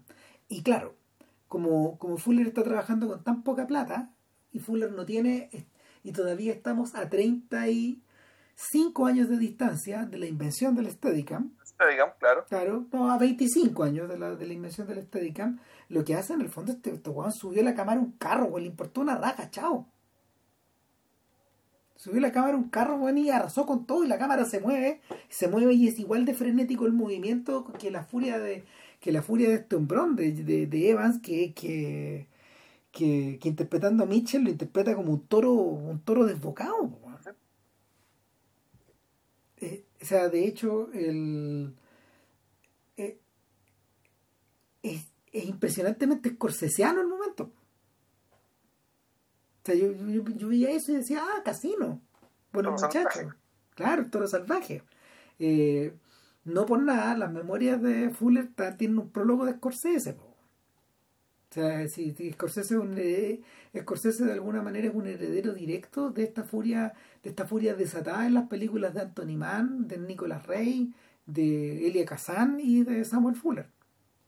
Gente desbocada, Y, si, y si y si queremos echamos un poco de, echamos a Otto Preminger también para adentro, porque también son buenos desbocados. O sea, eh, esto no es, esto no es la sofisticación de Billy Wilder, donde, donde, la, donde la furia se filma, pero también se, se filma pero con ojo clínico. Entonces, y, y, con parsimonia también, no sé, con, se, firma fríamente. Ahora pues, está dando vuelta, ¿cachai? Respecto de que en realidad la película empieza y termina con estatuas. hay, un, hay, hay, hay, un asunto ahí, ¿cachai? Respecto de, el, de, bueno, lo que es la, la, vocación cívica. De, de, la, de, la película y de Fuller hacerla, ¿cachai? De empezar y terminar, ¿cachai? Con aquellos, con aquellos monumentos, ¿cachai? Que la sociedad sea a sí misma básicamente para declarar, ¿cachai? La valoración de ciertas cosas. Pero por otro lado, esos, esos, esos monumentos están estáticos. Y lo que menos está esta lo que menos está en los personajes de esta película es lo estático. De hecho, el personaje más estático es la mujer del, cual Evan se dice, acá, pero usted tiene un puro vestido, nomás que está siempre de negro. O sea, hace referencia a eso, caga la risa, en el fondo de, de que lo que, lo que eh, eh, el trasfondo acá es, es que en realidad, sí, pues esta mujer está está un poco congelada, está un poco congelada, está un poco atrapada. Sí, no, pero yo por el otro lado, a, qué voy yo? Voy el, el, hecho de que de empezar y terminar con estatuas, que empieza con la estatua de una estatua de Franklin, que está la estatua de, no me acuerdo quién más, creo la estatua de Mencken, no me acuerdo. Está, no, está la estatua de Gutenberg y la estatua, la estatua de Greeley, y la estatua ah, de Greeley está tapando casi la, entrada a la, la imprenta. O sea, es como, es básicamente nosotros somos los continuadores de Greeley. Claro, pero al mismo tiempo es como. Pero eso también es muy propio de la iglesia, ¿no? O sea, en el fondo de la iglesia siempre está la estatua de la Virgen María. Efectivamente, es una colección de estatuas tan grande que tú decís esto no es real, pues tampoco. No, esto no es, cierto, pero en el fondo lo interesante es que, bueno, el tema de las estatuas tiene esa función, ¿cachai? Ahora, no por eso las estatuas no pueden romperse, ¿cachai? No, pues de hecho... Y no voy a poner histérico con eso, digamos, ¿cachai? Como tanto huevonado que hay por acá, sobre todo recordando la famosa frase de Sartre, que en la náusea decía que las estatuas piensan por nosotros. Y esa es la función de la estatua. Por lo tanto, cuando, llega un momento que alguien decide romper una estatua es porque alguien está pensando. Decidió, decidió pensar eh, algo distinto a lo que está pensando la estatua. Ahora, el, ¿por qué hacer una película sobre que empieza y termina con estatuas? Es porque básicamente el, la estatua dice algo pero no te dice la verdad. ¿cachai? Igual la verdad, la, verdad que está detrás de la estatua, que detrás de la, lo, de la parsimonia y lo estatuario que hay detrás de una estatua. Está el sonido y la furia, pues, Está efectivamente, ¿cachai? Puta, bestias como Phineas Mitchell. Sí. ¿cachai? Y probablemente el señor Franklin era una bestia igual o peor. Y el señor Gutenberg, ¿cachai? convertido en estatuas, también era una, una, una feria eh, iguales o peores más allá de lo personal, sino que en realidad aquí lo que hay también en el fondo es que el, es, muy raro este intento de, eh, de canonizar una energía creativa. Y una forma de canonizarla, dejarla para el futuro, digamos, ¿cachai? Puta, es claro, convertir a alguien en estatua, pero la estatua, volvemos, teniendo. la misma función la están cumpliendo, la misma función en la película la cumplen dos símbolos. Uno es el masthead, que le llaman los gringos. Es decir, la, y los masthead son lo que vimos al principio en la película, donde desfilan el título del diario y el símbolo del diario. es lo que va, lo que va chantado arriba. A, a, letra ciento, tamaño 120, como dicen. Esa es una. Y, y lo otro es el 30. El, el 30 que va, que va abajo, digamos. Que, que cuando termina la noticia exactamente, que es una, que una cosa que, es una cosa que es tan americana. Si yo me acuerdo, yo, tengo cosas con, que dicen 30 al final, pues. Ya. Claro, y. Y el. ¿Cómo se llama? Eso mismo es una estatua. Eso mismo está de alguna manera eh, en, el, eh, en, en, el Fuller a través de, de, de su ficticio Mitchell y de su ficticio Davenport y de los otros hombres ficticios de esta historia. Eh, eh, y de su real sí mismo, que es que.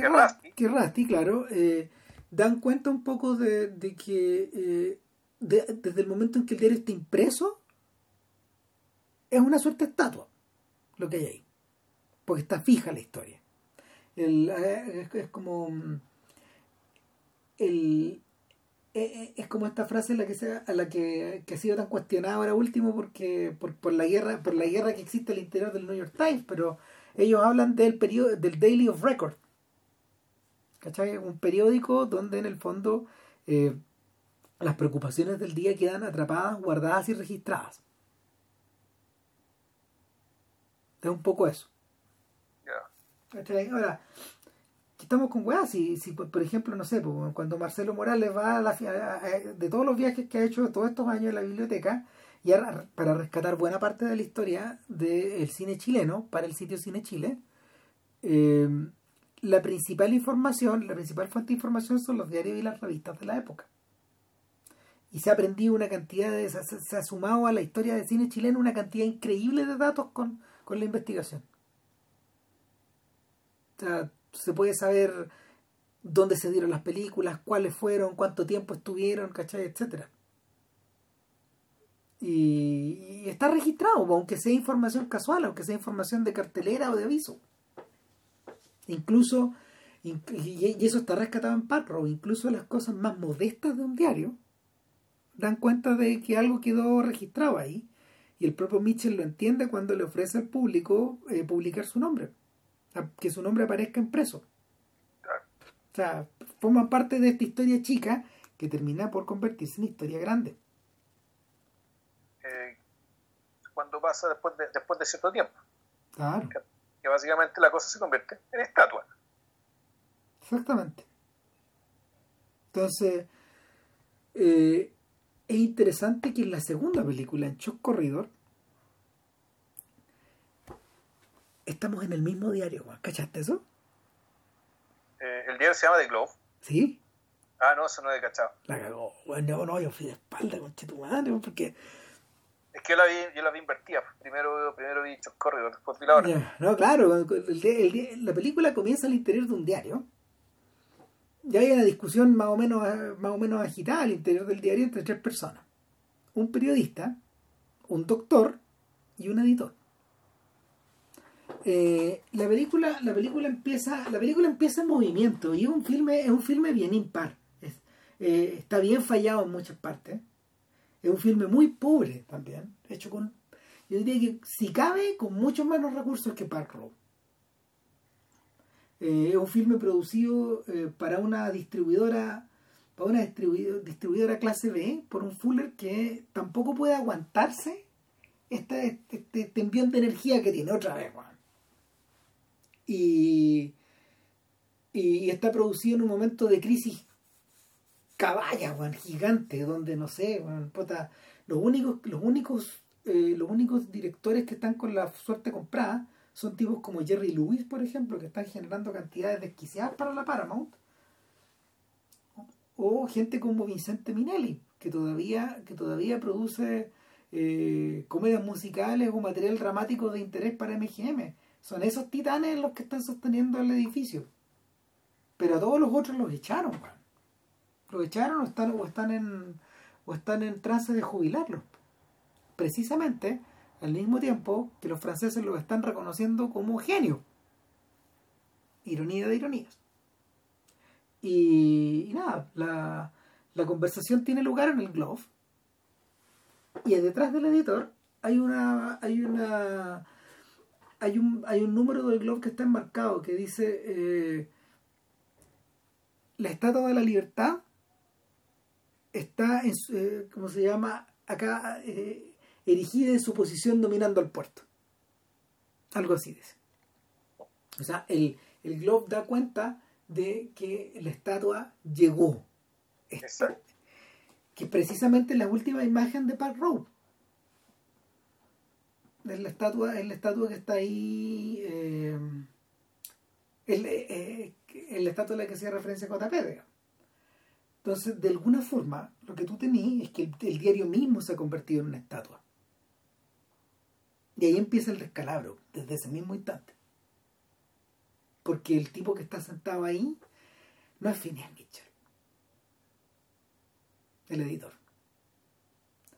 Y el periodista que está, el periodista que está eh, polemizando con ellos no es precisamente el señor Davenport.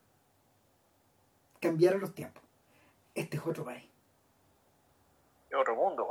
Exactamente, es otro mundo.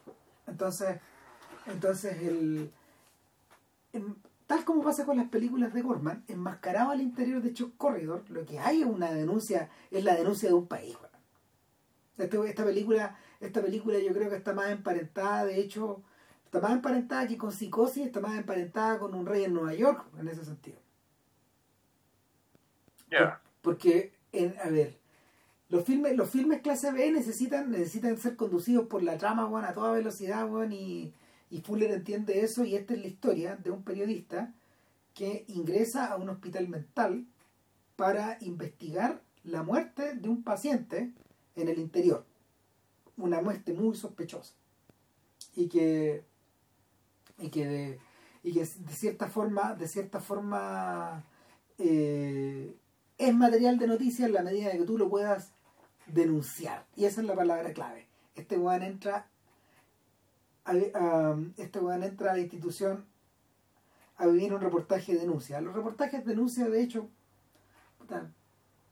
no tengo idea cuándo habrán empezado, pero yo sí recuerdo, yo sí recuerdo que eh, el reportaje de denuncia en general suele suele ser, suele, a ver, suele ganar tanta notoriedad que termina enmascarando otras cosas. Yo me acuerdo mucho de un reportaje que se llamaba La cárcel por dentro. Una serie de reportajes que salió larga, que salió en un verano, eh, en la tercera, en plena dictadura. Eh, la cárcel por dentro era la iban tirando en fascículos weón, al mismo tiempo que salía la gaviota del Festival de Viña. Yo la iba leyendo, weón. Y, y claro, uno de los periodistas de la tercera se convierte eh, se convierte en un preso por una determinada cantidad de tiempo y, y nos muestra cómo es la cárcel por dentro. Es un poco lo mismo que hace Johnny en esta película.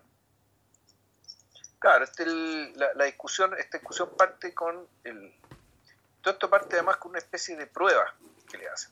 Claro, Es decir, el, al, al espectador lo, a- al principio lo engañan, ¿cachai? Creen que estamos hablando, que estamos vi- viendo un loco. Lo que tenemos es un periodista que está ensayando su puesta en escena, ¿cachai? Haciéndose pasar por loco, ¿cachai? Delante de su jefe, ¿cachai? Que, que es básicamente un tipo más o menos igual de miserable, digamos, ¿cachai? Que el personaje femenino de la película anterior, eso es lo terrible, weón. ¿Cachai? Y un psicólogo, un psicólogo, psiquiatra, digamos, ¿cachai? Que es un cómplice en esta puesta en escena, de fondo que está preparando, haciéndole el coaching, para que una persona normal y sana, ¿cachai? Que en realidad lo único que tiene es una ambición, una ambición desmedida por reconocimiento, en este caso ganarse el Pulitzer, ¿cachai? Que la palabra Pulitzer es mencionada de una manera en la primera película y es mencionada de esta otra manera en esta otra, donde por lo tanto, claro, aquí el, es, básicamente el, el periodismo en realidad es, es otro canal de lucimiento personal, como podría ser el actuar en teleserie o el o ser un galán de Hollywood o no sé, pero eh, eh, don- y donde desde el principio te queda claro que el- el fin en sí mismo no es la contribución a la sociedad por la cual se te da un premio, sino que el premio es el fin en sí mismo. Bueno, en estricto rigor, lo que pasó con Shock Corridor es que era una historia que Fuller tenía en su cabeza como 15 años adentro. Y el origen era una película que se iba a llamar Straight Jacket, que Fuller estaba escribiendo para Fritz Lang. Y es la historia, claro, de un tipo que, se, que infiltra un hospital psiquiátrico. Eh, todo se fue un poco al carajo. La película Fuller, Fuller perdón, eh, Lang, que, eh, que a esas alturas también estaba convertido en un director de, de- de serie B, eh, con- con- continuó haciendo western por un lado y continuó haciendo, continuó haciendo noir por el otro. Y Fuller quedó con sus manos, quedó en sus manos con una historia que empezó a llamarse, no sé, The Long Corridor, por ejemplo.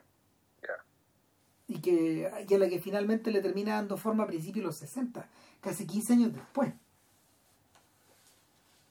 Entonces, en la cabeza de Fuller se gatilló una hueá muy tremenda y tengo abierto el libro acá porque, mira, te lo voy a leer, man. ¿Qué libro, weón? Para que ahí... Eh, A Third Face, por la memoria. Ah, la memoria, ya. la memoria dice dice que eh, dice que durante un montón de tiempo llevé como un peso en el cerebro esta historia y el set principal de la película era este larguísimo corredor donde esta gente sale eh, a pasar a pasar buena parte del día. Sobre todo los, internos los internos más tranquilos. Los que no están los que no están sometidos a un gran nivel de estrés o que no tienen que no tienen una enfermedad tan grande. Entonces entonces dice desde fuera autores como Eugene Ionesco, o Jean Genet o Samuel Beckett habían utilizado el teatro del absurdo como una de las formas sanas de aprovecharse, o sea, de aproximarse a la locura de esta era. Pero en casa teníamos el manicomio en el fondo. ¿Qué es lo que había? Racismo e intolerancia. Entonces él dice que el gatillo de esta versión que existe actualmente de hecho Corridor es la decisión de la Suprema Corte Brown versus Board of Education de eh, despachar tropas eh, del ejército para acompañar a los menores de edad al, a, a, los a, los colegios que estaban en Little Rock, Arkansas, para integrar las escuelas, integrar racialmente las escuelas. O sea, el, el Juan dice que esa imagen nunca se le olvidó. Y de hecho está incorporada al corazón de la película. Entonces, ¿qué es lo que yo tenía en mi cabeza? Lidiaba con insanía, racismo, patriotismo, guerra nuclear y perversión sexual. ¿De qué manera podría tratarlo que fuera liviana? ¿Cómo podía ser liviano tratando estos tópicos? A propósito, intenté provocar a la audiencia, choquearlos. Este iba a ser una película loca. Que iba a ir desde lo absurdo a lo insoportable y a lo trágico. Mi casa de locos era una metáfora de América. Era básicamente hacerle una sesión de rayos X en el cerebro para probar la enfermedad de este país.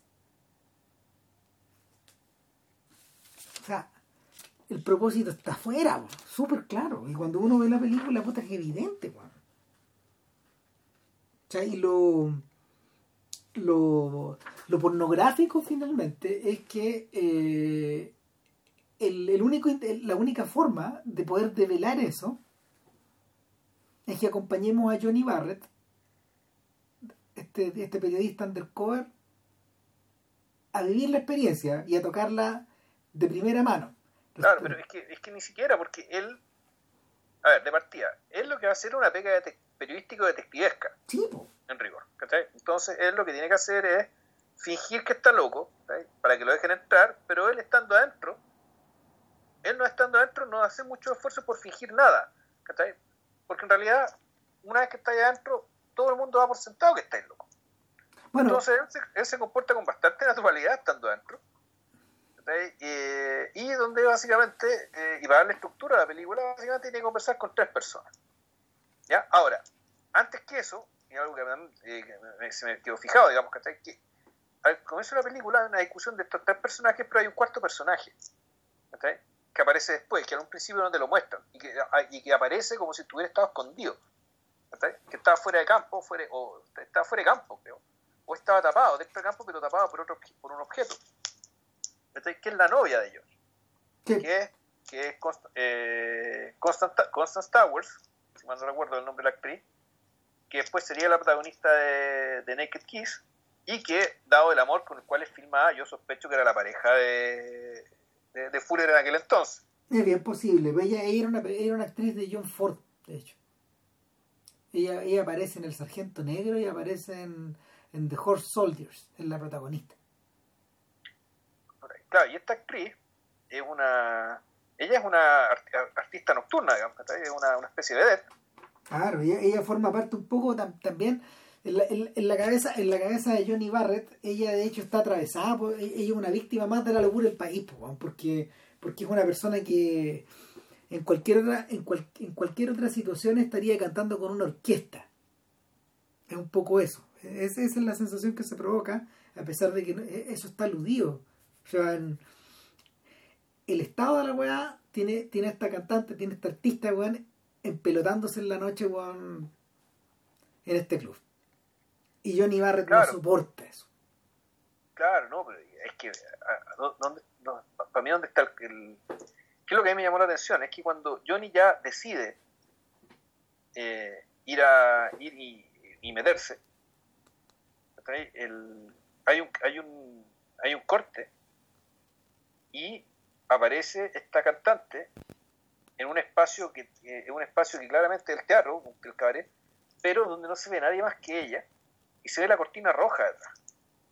Y donde el, este, este, esta mujer cantando, que tú no sabes si que te está realmente cantando o lo que estáis viendo, es lo que Johnny piensa de ella, lo que Johnny recuerda de ella, lo que Johnny eh, empieza ya a tomar conciencia que va a perder.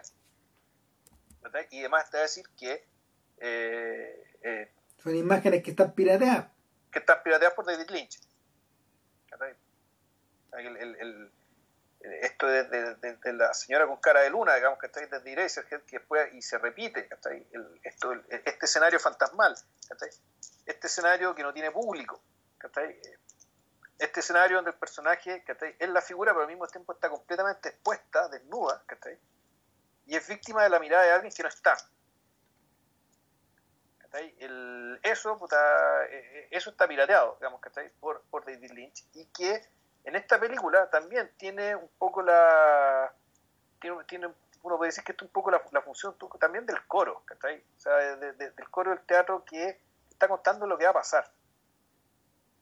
También, o lo que está pasando. Que es un poco un comentario, un comentario de la acción ¿cachai? A partir de una canción muy romántica, muy, muy, muy sentida, digamos, ¿cachai? Que ella le, que ella está cantando y que naturalmente está pensando en, en Johnny mientras Johnny está pensando en ella. Antes de, eh, antes de que ya de, si mal no recuerdo, antes de que se produzca, digamos, ¿cachai? Está la puesta en escena, ¿cachai? Que este vos para, hacerse pasar por loco tiene que fingir que el hermano, que el hermano, eh, eh, el hermano que está obsesionado sexualmente con con, con, ella. Con, ella, con este personaje femenino. Entonces, con esa excusa, él entra a este manicomio y, entra y empieza a hacer su pega de investigador. Entonces, él es como, es como el sujeto de película de cárcel, se empieza a encontrar con la fauna que hay adentro. Tiene unos compañeros de, celda que parecen peligrosos, pero no lo son. Él, él empieza, él para poder, entre que calzar, estar bien y poder, eh, y, poder llevar a cabo su misión, tiene que empezar a seguirle el juego. Algo que parece lo más inofensivo y lo más útil, que sin embargo uno podría, eh, uno podría entender que el, ese tipo de gestos ya empiezan a pasar la cuenta.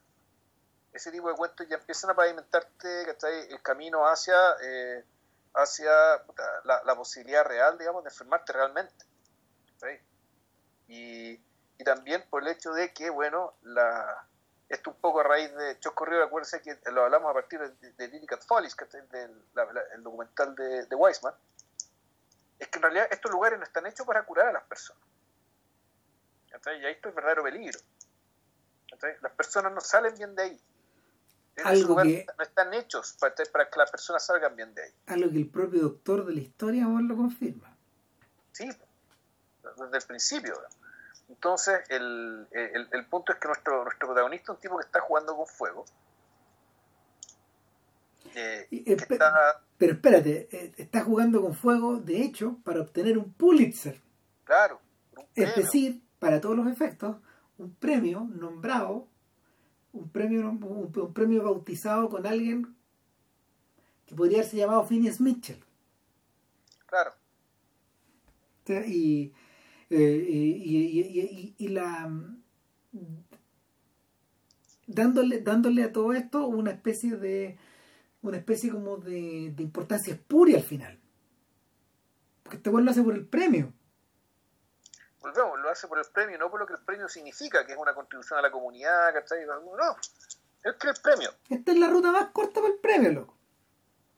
Lo dice lo dice sí no pues lo dice desde el principio ¿cachai? y el, y, en, ese sentido el personaje de, la novia, el personaje minoritario, el personaje de sentido común, es el personaje que realmente entiende el, cuánto vale una cosa y cuánto vale la otra.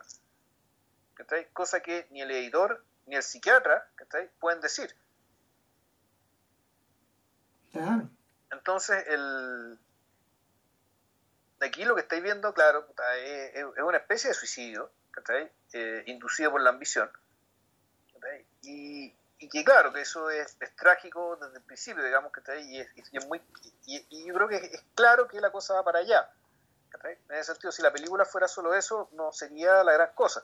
Para mí lo interesante tiene que ver con las tres entrevistas con que las tres entrevistas con, con, los sospechosos, más, más que con los sospechosos, con los testigos. Claro, o sea, de hecho, de hecho todo el filme es una suerte de preparación para esos instantes. El problema que va teniendo Johnny en la medida que transcurre la película es que él cada vez está más, él cada vez está más desesperado, más descentrado, más enfermo a la hora de hablar con estas personas cruciales. Claro. Entonces, el primer caso, eh, el primero con el que habla es uno que había sido veterano de guerra si mal no recuerdo, y que fue un personaje el cual el que se había convertido al, al, comunismo y que tiene todos los, todos los indicios de haber sido, de haber, de haber tenido, el, haber pasado por algún de estos procesos de lavado de cerebro, digamos, que, eh, que fueron tan retratados digamos, en películas como El candidato de Manchuria. Contemporánea, pero contemporánea, contemporánea de esta. Sí, pues. Eso es lo más increíble. Desde el 62, creo que esta, esta ha sido un poquito después. Sí. Claro, entonces el, la, el primer fantasma, digamos, que, que, que, devela Johnny, digamos, con que está preocupado otra cosa, el, el primer fantasma que devela puta, es, la para, es la paranoia del país, en el contexto de la Fría, y un país que por su paranoia, efectivamente, por el temor a la locura y el control mental, está siendo mentalmente controlado, por el temor al control mental. Claro, lo, lo, lo, que tú tenías ahí también es un eco, es un eco del macartismo, que para Fuller un sujeto de, ideas peligrosamente liberales para la izquierda, eh, fue, una pesadilla. Fue una pesadilla. imagínate, además, súmale a eso que este weón se autodefinía como un hombre de prensa. Imagínate la mierda que tenía en la cabeza contra eso. Ah, hubo un momento en que la prensa estuvo sojuzgada y se autocensuraba y fue cómplice esta weá. Claro, de, de, una, de, una manera eh, bien y de una manera bien parecida a la que parte de la prensa de la, de la prensa estadounidense ahora, ahora de la prensa liberal estadounidense, estadounidense también está también está autocensurándose hoy por hoy, o callando, o dejando, o, no atreviéndose, o no, no atreviéndose a, a hacer ciertas denuncias, digamos. Más allá de todo el más, allá de todo el, ego que Greenwald, por ejemplo, el fundador de The Intercept tenga, eh, acerca de su propia profesión, el, el, Greenwald es el protagonista de Citizen Four. Sí, él fue el que, el que hizo la entrevista a, a Bowden. Claro, bueno, finalmente Greenwald renunció a The Intercept porque y los denunció esta semana porque porque The Intercept eh, no estaba dispuesto a, a publicar sin cambio un reportaje donde eh, se hacían unas, algunas preguntas acerca de la idoneidad moral de Joe Biden. Ya. Y como no, me voy, pues, pareciera, pareciera lo, lo, lo, han acusado de todo esta semana, man. Lo han acusado de Cry Baby, man, desde niño, desde guagua llorona, man, hasta a un sujeto enfermo de lejos. Le ha llovido, pero piedras a, sí. a este Bueno, no sé, quién sabe. Tal vez era un momento incómodo, pero bueno, se quería hacer la pregunta también. Sí, pues, una pregunta válida, ¿no? No, también es válida, pues, weón. Obviamente es válida, pues el presidente, pues, weón. O sea, está bien, lo que pasa es que te estáis, estáis enfrentando al sumo malum, pues, weón, que está ahí al, al, al mayor de todos los males, pero bueno, problemas de gringos también, bueno. Sí, bueno. bueno, pero en fin. El, oh, bueno, acuérdate que además Gringo le va, Gringo es, británico. ah, sí, eso no lo sabía. No, si Gringo es británico, entonces esta, esta pelea, no, en esta pelea el weón está mirando de afuera también. Ya. No, de, de, hecho, weón, hubo, hasta, hasta ataques homofóbicos contra este weón. Chucha. Bueno, sí. Los gringos tienen del año que le pidan, weón. Están tan enloquecidos con la idea de deshacerse de este otro weón. Quizás que están incubando adentro. Bueno, en fin. Eh, en paralelo, mientras se, se- mientras se- Johnny Johnny va Johnny mientras Johnny va buscando a estos sujetos o, o se los va encontrando porque es difícil porque son personas va, va propiciando los momentos que estáis para. El fondo ah, es una pequeña producción periodística. Digamos, lo que él hace es, es propiciar los momentos para hacer estas entrevistas. Claro, No pero- entrevista, pero esos son. pero entre medio vamos conociendo por ejemplo a otros personajes ¿cachai? vamos conociendo al gordo al gordo Paliachi que es un guatón que canta que, que, que es de- que es un delirante porque no lo deja dormir Claro. en la noche que es un personaje a lo David Lynch y es más yo te diría que esta película aparte de aparte de haber sido pirateada por David Lynch ha sido muy pirateada por los hermanos Cohen Ya. Ujú. también, también, sobre todo por los tipos humanos. Eh, está también el retrato de los guardias. Hay un sujeto que claramente bueno, tiene cara de desquiciado. Y hay otro tipo que es muy amable, que es Wilkes, Claro. que es un señor más bien humano, que es un tipo que Tiene buen trato y que. exactamente, que y, y que eh, es el personaje más cercano a Johnny. Exacto. Y cada tanto va su novia, hermana, para todos los efectos, eh, y, va notando que este weón va perdiendo la cabeza. De hecho, en la noche este weón sueña y la sueña vestida de cabaret, con la misma pinta que ella salía cuando estaba cantando. De hecho, fíjate que en, la- en- en una de las pocas escenas del cabaret que son realistas, una mujer le dice a otra, este, la- la- las dos bailarinas, y una, una le dice a otra, la verdad es que yo no consigo un número de, cabaret donde el final del donde el final de la canción tú tengas la ropa puesta. En, en claro, en clara alusión a que esta otra chiquilla no se la saca. Claro. Entonces, puta, es, es- es parte también de una. Es parte como de la furia que Johnny tiene adentro, de lo que tiene atravesado un poco, pero. y que, y que lo atormenta en la noche. Bueno, también está el, personaje, el director del psiquiátrico, el doctor. que es una especie de, claro, un demiurgo medio distante, ¿cachai? muy, muy seguro de su propia inteligencia, ¿cachai? pero que, eh, puta, detrás de su tremenda soberbia, pudo bueno, cacha nada, pues. No, claro que no. Es un que está. que está eh, totalmente distanciado de su pega al final. O sea, está distanciado de su pega, pero también está el tema este de que la una, una de las una, claro, una de las tragedias de la psiquiatría, digamos, ¿cachai? Es su, es, volvemos, es su percepción de infalibilidad, pues, weón. ¿Cachai? Si el loco está adentro es porque está loco y listo, ¿no? Sería todo. Claro, ¿cachai? Y ahí no hay mucho que hacer ahí. Ahora bien, eh, cuando ya llegamos al segundo enfermo, a Trent, eh, uno, uno lo- los que los que no entendían para dónde iba la película ya la tienen cla- cl- O sea, es clarísimo para dónde queda esta wea, claro. No, claro, aquí, aquí ya queda claro. Porque, porque el. O sea, el Trent, Trent anda desfilando por el corredor con un. con un. con un con una. con una pancarta, con una frase que es irreproducible acá. Y. Y este hombre, este hombre de color es un racista antinegro de todo el lomo. Entonces, ¿qué pasó ahí adentro? Es la pregunta que uno se hace. Y, y la, la película la película es salvaje porque, porque Barrett lo único que quiere es obtener una rápida declaración de Brent, pero Brent se está abriendo a él en algún momento. Empieza a decir la verdad de su historia. Este no quiere escuchar esa historia. O sea, está tan enajenado que está ahí.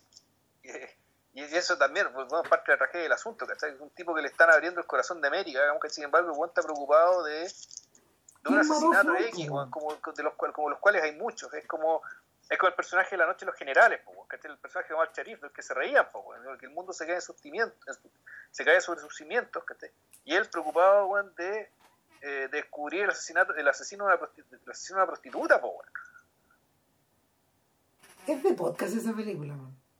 No sé si tanto, la vi hace no, hace no tanto. Ah, ya, ¿la volviste a ver? Sí, la vi, claro, la vimos cuando, puta, cuando compramos la tele nueva, el pues el dono vino para acá con esa película. Con la película de Anatole Litpak. Claro, y ahí la vimos, y es buena, ¿cachai? Pero no sé, no sé si de para podcast. Ya. Bueno, a mí, lo que me, a mí lo que me fascinaba de la película es precisamente eso que decías tú. De que este, este es una historia de detective al interior de... Claro, es una historia de detective. Cuando tú la ves cuando chico, tú decís, bueno, puta, qué hombre más íntegro este detective.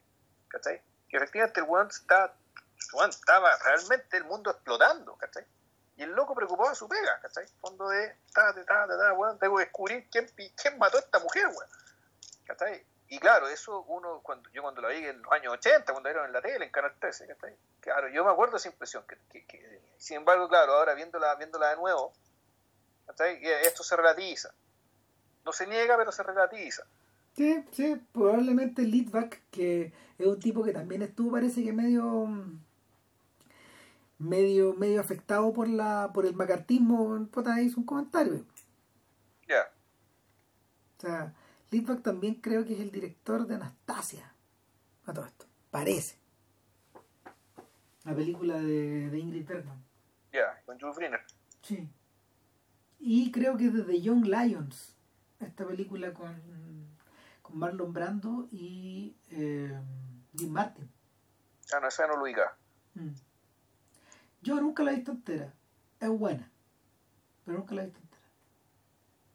Y, ah, y, Montgomery Cliff. No, es un buen elenco. Total que. Total que. Eh... La, la, historia que le cuenta Trent. No, es de terror, pues, weón. Sí, pues él fue el, el, primer estudiante negro en una universidad, pues, Entonces recibió tanto odio, ¿cachai? Que lo dio a buscarse a sí mismo. Y lo enloqueció el odio. Así no va. Chúpate esa Black Lives Matter, o sea, 40 años, ¿qué? casi, casi 50, más de 50 años fueron antes. Y, y, y, precisamente Fuller hace esto en el cuando están cuando está comenzando a, a, cuando, cuando, la, cuando la dimensión de la protesta de, de los derechos civiles del doctor King y, y de, de, John Lewis y de toda esta gente que lo rodeaba va a empezar, empieza a crecer como animal de nuevo esto es poquito tiempo después de las niñas que mueren en Birmingham. Ya. O sea, el, el, odio empieza a flotar otra vez. De hecho, de hecho el, eh, eh, eh, la conexión con la conexión con la conexión con George Floyd y la conexión con con la con este mundo de las protestas, digamos, es una eh, corrido corrido estrictamente actual todavía. Sí, claro. Completamente. O sea, y. No, ese segmento es desgarrador porque hay un momento en que eh, Trent empieza a robarse almohadas y empieza a bordar el símbolo del Ku Klux, del Ku Klux Klan en, ella eh, y, y, su propósito su propósito jurado es matar al otro paciente afro que hay en el lugar claro lo quiere linchar hay que linchar a este hombre. Y incitando a todos a lincharlo. Claro. ¿Tú has visto Black Clansman, weón? No. No, no, no, no la he visto, no, no la he terminado a ver. Yo no, yo no la he visto. Ah, tú decir por si me gustaría, saber si, me gustaría saber si, claro, si eh, eh, el gesto esto del negro que se pone la capucha del clan que está ahí, no tiene que ver con esto. puede ser, tiene que ver si esta cuestión es, paródica o realmente la raíz del autoodio, en el fondo, del auto, este autoodio aprendido, adquirido. Yo creo que también es una suerte de comentario a Tarantino que, no es un ángel de la devoción de Spike Lee. Ya. No. Han tenido idas y vueltas a lo largo de los años, pero yo creo que más por más por las ansiedades del propio Lee al respecto y ciertas inseguridades que hay adentro de este weón que más que por el, que, que, del interés de Tarantino, digamos porque, porque a, a, Lee le, a le cuesta más que a Tarantino. Tarantino también tiene que trabajar menos que Lee. O sea, para parar, para parar, para parar la olla, para parar la olla, eh, Lee tiene que moverse mucho más a los Ruiz. Un poco. Sí, o sea, más allá de los celos profesionales, ¿cachai? El, está también, por lo que comentamos de Django, en fondo la, la percepción, que no es la primera, digamos, que no es el primero que la tiene respecto del de que, el, de que el, de que buena parte del racismo existente es de parte de los propios negros, digamos, que usaron la segregación para ubicarse ellos en posición de poder respecto a sus hermanos. Claro. Además que, o sea, el, lo, lo, que, lo que hace más compleja la, la relación de Tarantino con Lee eh, es la presencia, es la, es la buena conciencia de Samuel Jackson que trabaja para los dos lados. O sea, porque él es un, es un realizador central en la vida de los dos. Perdón, es un actor, un actor central en la vida creativa de estos dos gallos. Entonces, claramente, claramente pasa por ahí el asunto. Bueno, después, después de este momento, después de este momento que al que al que la película llega y llega a una especie de cumbre, en el fondo de cumbre dramática, eh, todo va a menos. Porque, porque el shock de haber compartido con Trent eh, se hace presente en Johnny One y lo meten, lo meten, de, lo, meten a la eh, al tratamiento de electroshock y no sale igual que como esto. O sea, lo primero que le pasa es que la película ha hecho alusión directa a los procesos de Johnny y, lo escuchamos, lo escuchamos pensar en voz en off. Y acá ya no puede, ya no puede hablar. Piensa, pero no puede hablar. ¿Qué, ¿Qué, le pasa a mi voz? No puede, no sale, no sale. Y, y el, el, doctor que estaba tan distante empieza a interesarse en Johnny. ¿Qué pasa con este sujeto? ¿Por qué está haciendo estas preguntas? ¿Por qué le interesa quién mató a Sloan si él no conoció a Sloan? Y, y la, la más afectada es la novia, porque evidentemente el doctor lo llama, la llamó para pedirle permiso, porque debido a las crisis de Johnny hay que meterlo al, electroshock, hay que someterlo al tratamiento. Y, y en ese punto que el editor se vuelve loco. Porque el periodista que tiene adentro tal vez no pueda escribir el reportaje que está terminando. Claro, y ahí se, ahí se, ahí en el fondo, ahí en el fondo la serpiente se muerde la cola. O sea, la pelotudez, la pelotudez de, la pelotudez de la maquinaria queda reflejada ahí eh, clarita. Estamos, no, estamos en la era de Park Rope. Estamos en la era de Chuck Corridor, cagó todo. O sea, bueno, claro, el, el, tercer entrevistado, ya con un Johnny que está que va, va y viene. El, ya, ya para la tercera entrevista, ahí claramente el, el, entrevistado está más cuerdo que, el entrevistador. ¿Qué porque el entrevistado es interesante, el entrevistado es el mismo actor. Gene Evans. ya más viejo, 10 años más viejo, interpretando a un científico, eh, a un científico participante del proyecto Manhattan, eh, que en algún momento al percatarse las consecuencias del proyecto Manhattan, básicamente él revirtió la infancia. Se convirtió en un niño de 6 años. que, que se la pasa todo el día dibujando. Unos dibujos de niño de 6 años. Pero, claro, o sea, temáticamente sí. La técnica no, la técnica un poco mejor. Claro, este personaje es un científico Manhattan, un tipo, un superdotado, un tipo brillante. Premio Nobel. Premio Nobel, de hecho.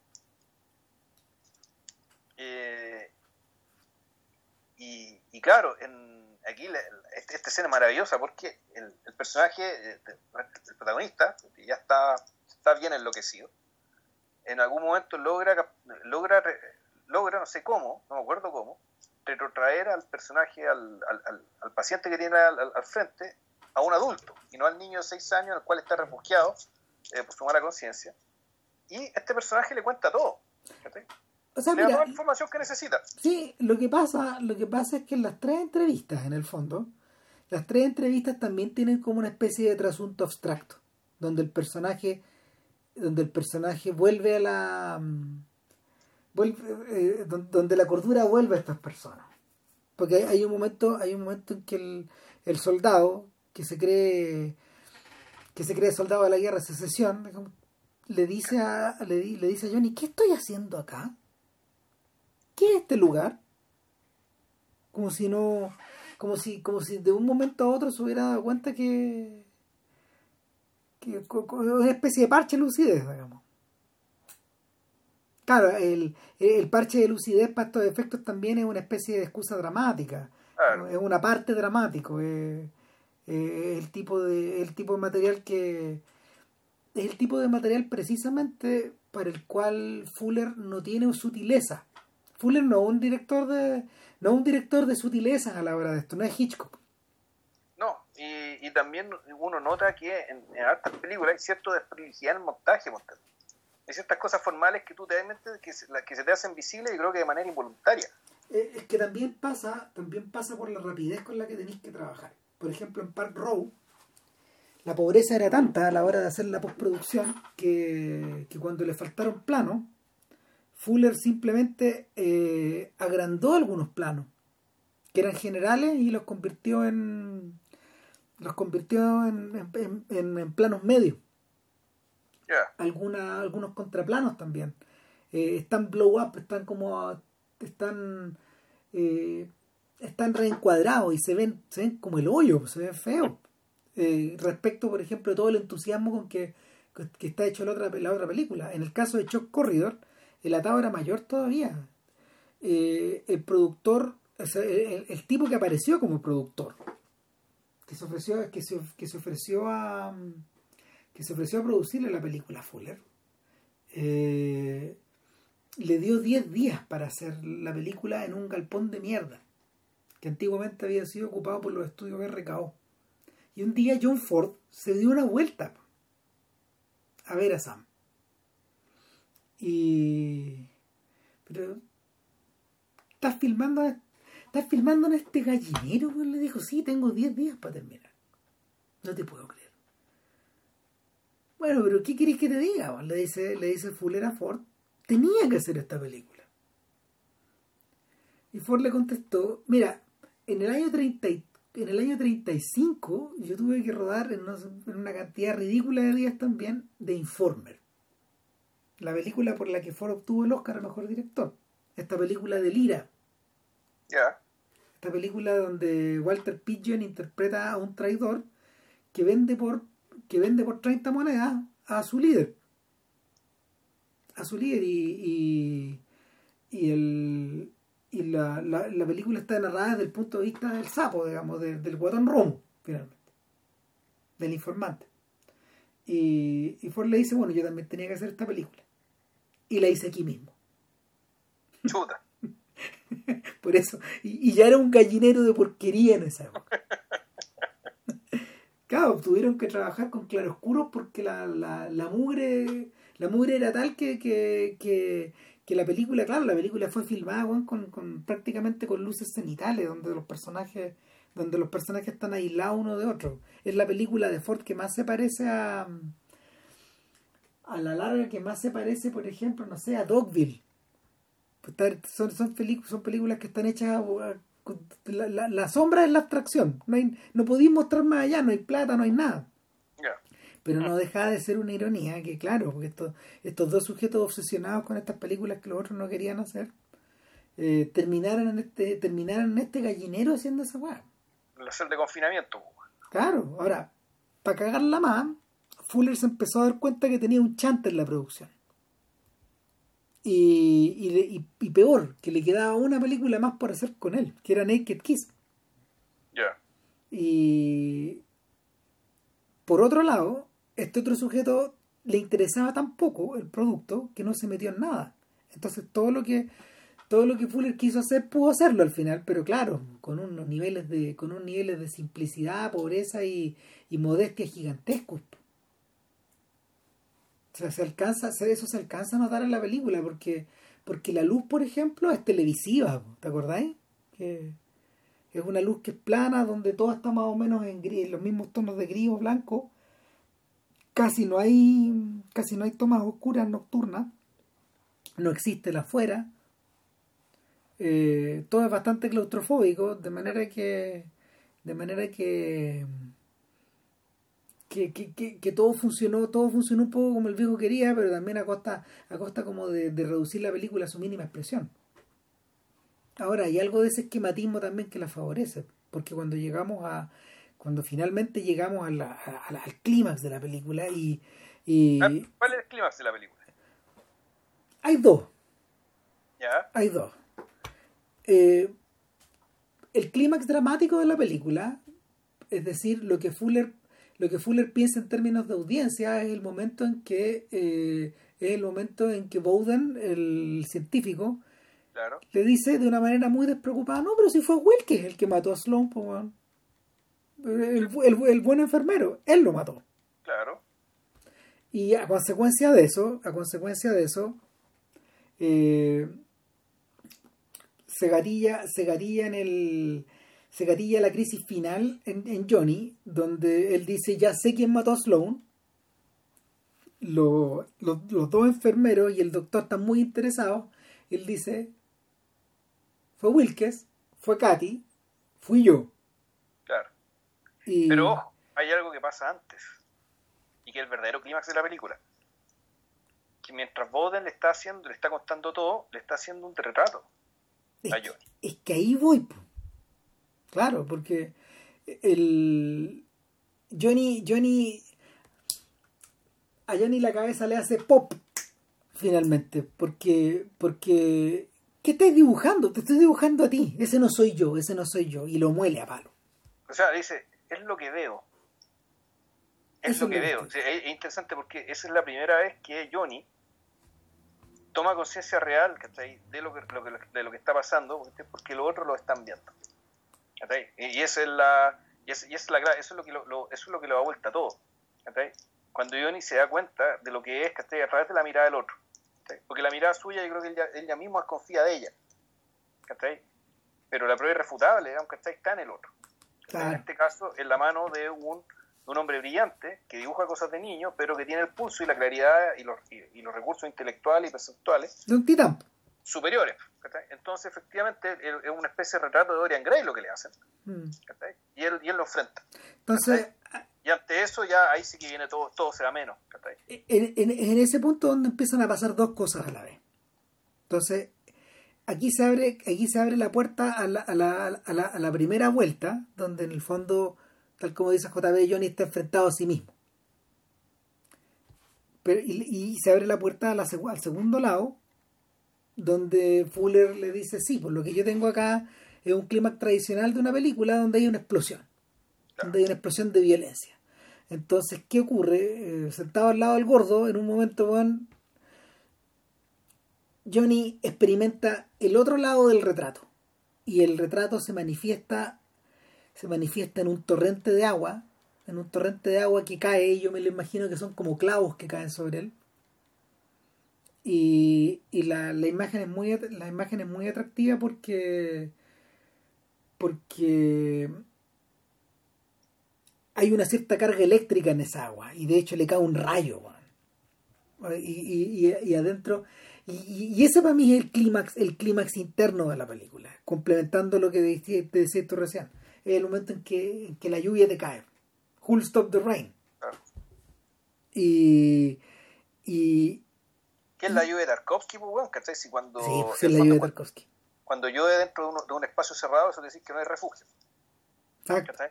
Que no hay nada. ¿cachai? y el, el Todo lo que hayas construido ¿cachai? no vale nada, no sirve de nada, no existe para nada. ¿cachai? Hay algo que no habíamos mencionado, fíjate, y es que en cada instante donde hay una entrevista, o en varios de los instantes donde hay en las dos primeras entrevistas, hay un momento en que eh, el, el alma, el alma del entrevistado se abre y empieza a hablar en colores. Y vemos Claro. imágenes en colores. Las imágenes en colores. Y es la cagada. Es una gran idea. O sea, eso está, eso es- una idea de guion, está ahí. Sí, una de las cosas choras es que eh, Fuller pudo utilizar algunas de las tomas guachas que él tenía para Tigrero. No sé si te acordáis cuando fuimos. Yo, no, no, no fui contigo. Yo fui a ver un. Yo estaba trabajando en el Canal 2 cuando eh, hicieron un ciclo largo de los hermanos Kaurismaki en el Normandí. Trajeron la porra de película. De Mika y de Aki. Idea aquí. Claro. Aki, personaje de podcast. Claramente. Mika no tanto, pero Mika tiene una gran película que se llama Tigrero y es un documental acerca de una película que nunca existió de Samuel Fuller. Que iba a ser filmada en, en, Latino- en en América Latina, en Brasil, en la selva amazónica. Y era, era acerca de un accidente. Era, era, a ver, si no me equivoco, y güey, que me equivoco que se han pasado tantos años y nunca la he vuelto a ver. Lo que pasa es que Fuller, Fuller en el fondo quería filmar una saga de una, una saga de, de, estos cazadores de, de estos cazadores de tigres, de tigres latinos, de, de, de los, de los leopardos. Ya.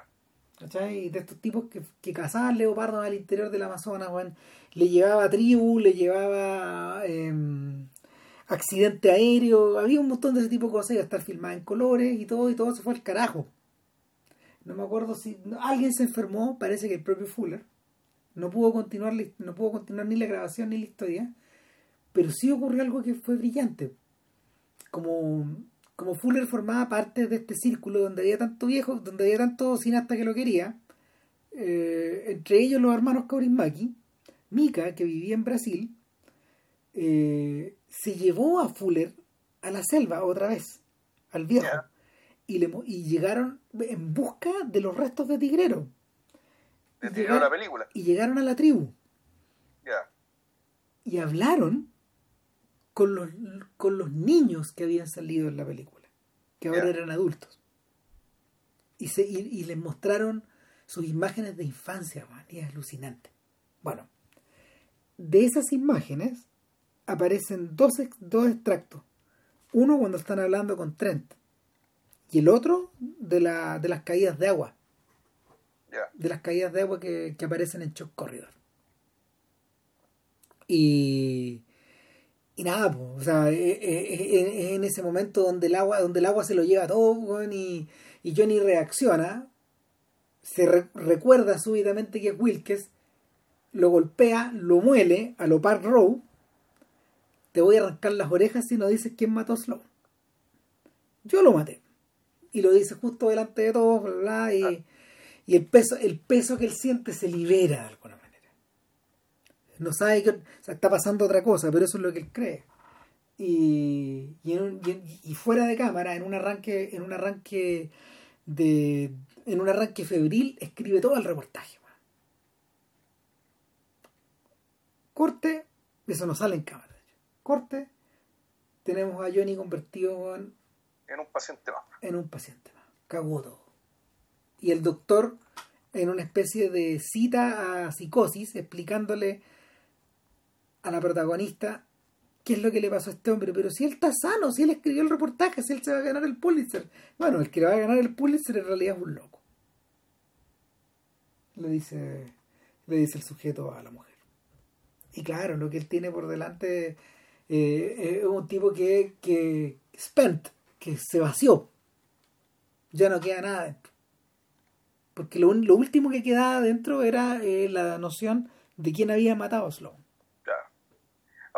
Y muy interesante el hecho de que en realidad la película no hay mucho más que lo que realmente está en el principio, que era su ambición. Epo. Y su supuesto amor por, eh, por, por, la, por, por la niña, no me acuerdo cómo se llama el, personaje en fondo fue perfilado desde el principio como alguien, Katy, como alguien deliberadamente vacío. Sí. O sea, es un personaje, es, el antónimo de Davenport. Para estos efectos. Davenport era puro contenido adentro de un envase muy viejo, un señor muy mayor, 75 años, en esa época era mucha edad. Claro pero él a esa edad, él acaso a trabajar con Franklin o no? No, no, no, pero sí con Grilly. Sí con Grilly, sí con Horace Grilly. Sí. Claro, era un cabro cuando empezó con Grilly. O sea, Grilly es el autor de esa frase Go West. O sea, eso es como 1830, 40, por ahí. Entonces, no, si, claro, es el antónimo de Davenport, es, una, es un personaje que está vacío por dentro, no es nada más que el deseo. Y, ojo, que esa es otra, eh, eh, eh, a, lo, que, a, lo que él, a lo que Fuller mencionaba en las memorias. Ese es otro de los males de América. Sí, en el fondo, el, volvemos a las películas periodistas, este debería ser el equivalente al personaje de Faye Dunaway en Network. Exacto. Es, ese tipo de perfil. Y, claro, y, es un personaje precisamente por su propio vacío, digamos, que está en la medida que se expone a este tipo de experiencias, ¿cachai? Efectivamente la experiencia se lo come. O sea, ella, ella, ella le decía a ella le decía a, William Holden en, en, en, Network, tú eres la razón por la que no me estoy tirando por la ventana, o sea, estoy desesperada. Yo soy una persona desesperada. bueno, eh, oye, interesante porque, porque entre ella, entre ella y Holden tienes a Davenport y a Barrett. po. Sí, Y buena parte de las películas de periodistas lidian con esta idea.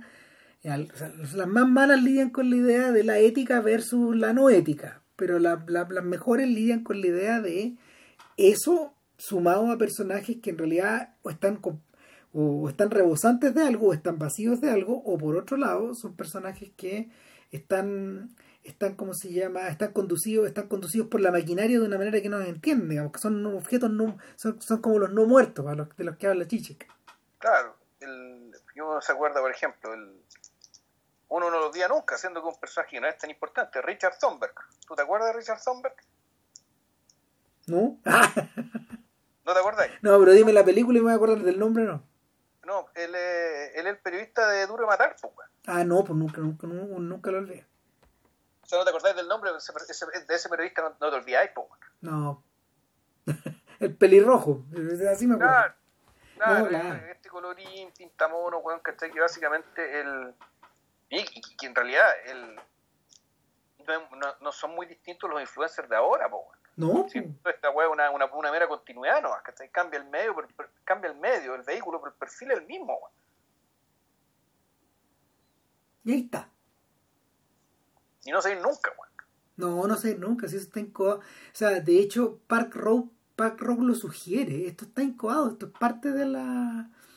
Esto es parte de la fórmula también.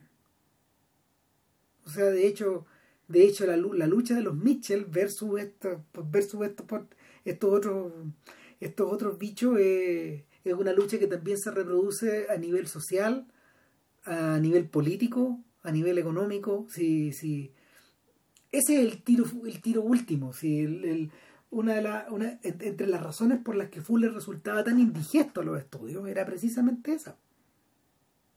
O sea lo que lo que lo que lo que lo que Fuller le dice a John Ford cuando lo van a cuando lo va a ver. Bueno que el problema es que lo, el problema es que los estudios no quieren no quieren tocar no quieren tocar este mojón digamos ni con un ni con un palo de lejos.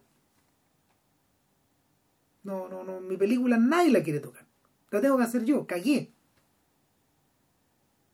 Y de hecho, de hecho, el doblete, el doblete de, em, de Naked Kiss, de Shock Corridor y de Naked, Kiss dejó tan mal parado a Fuller que tuvo que ir a hacerse películas a Alemania. Tuvo que ir a hacer una película a Alemania. Eh, Dead Pigeon on, Bet, on Beethovenstrasse. Ah, un un pichón muerto en la calle Beethoven. Y que una, es, un- es una historia que él publicó como una novela primero. Y, y, y- y- y en- entre medio algo de tele hizo eh, y también hizo una atrocidad que se llama Shark. Que, que trató de borrar los nombres del crédito, del- de los créditos, pero no pudo. Una, una, una tremenda. O sea, pasando las mismas pellejerías que Orson Welles, ¿cachai? Exacto. Ya. O sea, y, y el, lo insólito, lo insólito acá es que, claro, vuelvo, vuelvo a mencionar a Corman. Corman solucionó ese problema con una astucia que era diabólica. O sea, les vendió, les vendió onda al público. Contrabandeando todo lo otro por debajo. Y sirviéndose de los cabros jóvenes como Bogdanovich, como, como Scorsese, como Coppola pa- pa- para, para comerciarla. Pero claro, lo- los más viejos que estaban dispuestos a transar menos, que no aguantaban más, no, no, no tuvieron esa suerte. Bueno, en todo caso, Fuller igual puede considerarse afortunado si más encima puedo hacer dos más, weón. O sea, dos más de, de esa y un montón más de otra. Sí, sí. Eh, la última etapa de Fuller eh, es, la de, es la de un director más es la de un director que sabe que no que sabe que no está en su prime pero que continúa haciendo películas y adaptaciones y versiones de, de cosas que ha hecho antes o, filmes o filmes noir. Hay una última película de periodistas que es la última película que él hizo que se llama The Madonna and the Dragon que es una película que transcurre en transcurre en Asia protagonizada por Jennifer Beals pero hablada en francés. Y es un, filme de denuncia política, creo, pero no sé, no sé muy bien, pero la hizo, la hizo el año 90, siete años antes de morir, cuatro años antes de que le diera un ataque al corazón. Si, si, si Fuller no, si Fuller no le hubiera dado un ataque, hubiera seguido haciendo películas. No, no, bueno, incansable. Es una de las razones por las que el libro en memoria quedó inconcluso en la época, en la época de la muerte de él, era precisamente esa, que, que, que, estaba tan tironeado por otras cosas, por otros encargos, o por otras pasiones, o por otras ganas de hacer, que, que el libro, que, que, las memorias quedan pospuestas, pospuestas, pospuestas. Pero en fin, hemos hablado demasiado, Vilcho. ¿Qué hora es, Juan? Son la una. Cinco. Y no te diste ni cuenta, weón. Viste, te dejaste llevar, weón, por Row. No, mentira. O sea, de hecho, yo cuando estaba terminando de hablar de Park Row, yo, yo estaba a punto, a punto de decirte, seis Ram, weón, dejemos la otra película para otro podcast, weón. Estoy muy cansado. Pero tuviste un último aire, weón. Bueno, no tengo que lavar los platos todavía, weón. En fin. ¿Y, ¿Y para la otra semana? ¿Gusta la Yori o no? Ah, sí a Valparaíso. A Valparaíso. Bueno, yo creo, mira, yo voy a tratar de buscar, voy a tratar de buscar un par de cosas más, o, cortos, ojalá, de Jory Stevens, como para tener más contexto. Para cachar un poco más o menos lo que estaban en la época. Pero, pero es una película, es una película que está en movie.com y también está en YouTube en, buena copia. Está en YouTube, buena copia, con subtítulos en español, buenos subtítulos en español. Se ve muy bien y. Mm, y, nada, viéndola, en realidad salta a la luz la tremenda importancia de Chris Marquer detrás de la película.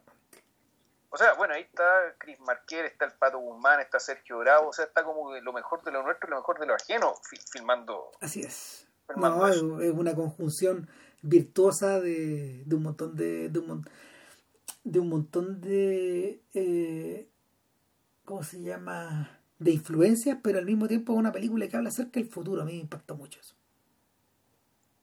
O sea, es una película acerca de la gloria del pasado, pero habla del futuro. Y, y, y es livianita, livianita como el vuelo de, una, de, un pajarito. Y dura 25 minutos. Va a ser un podcast breve. Va a ser un podcast breve, sí. no como este. Ya. No como Nos vemos. Ya, que esté muy bien, nos vemos. chao. chao.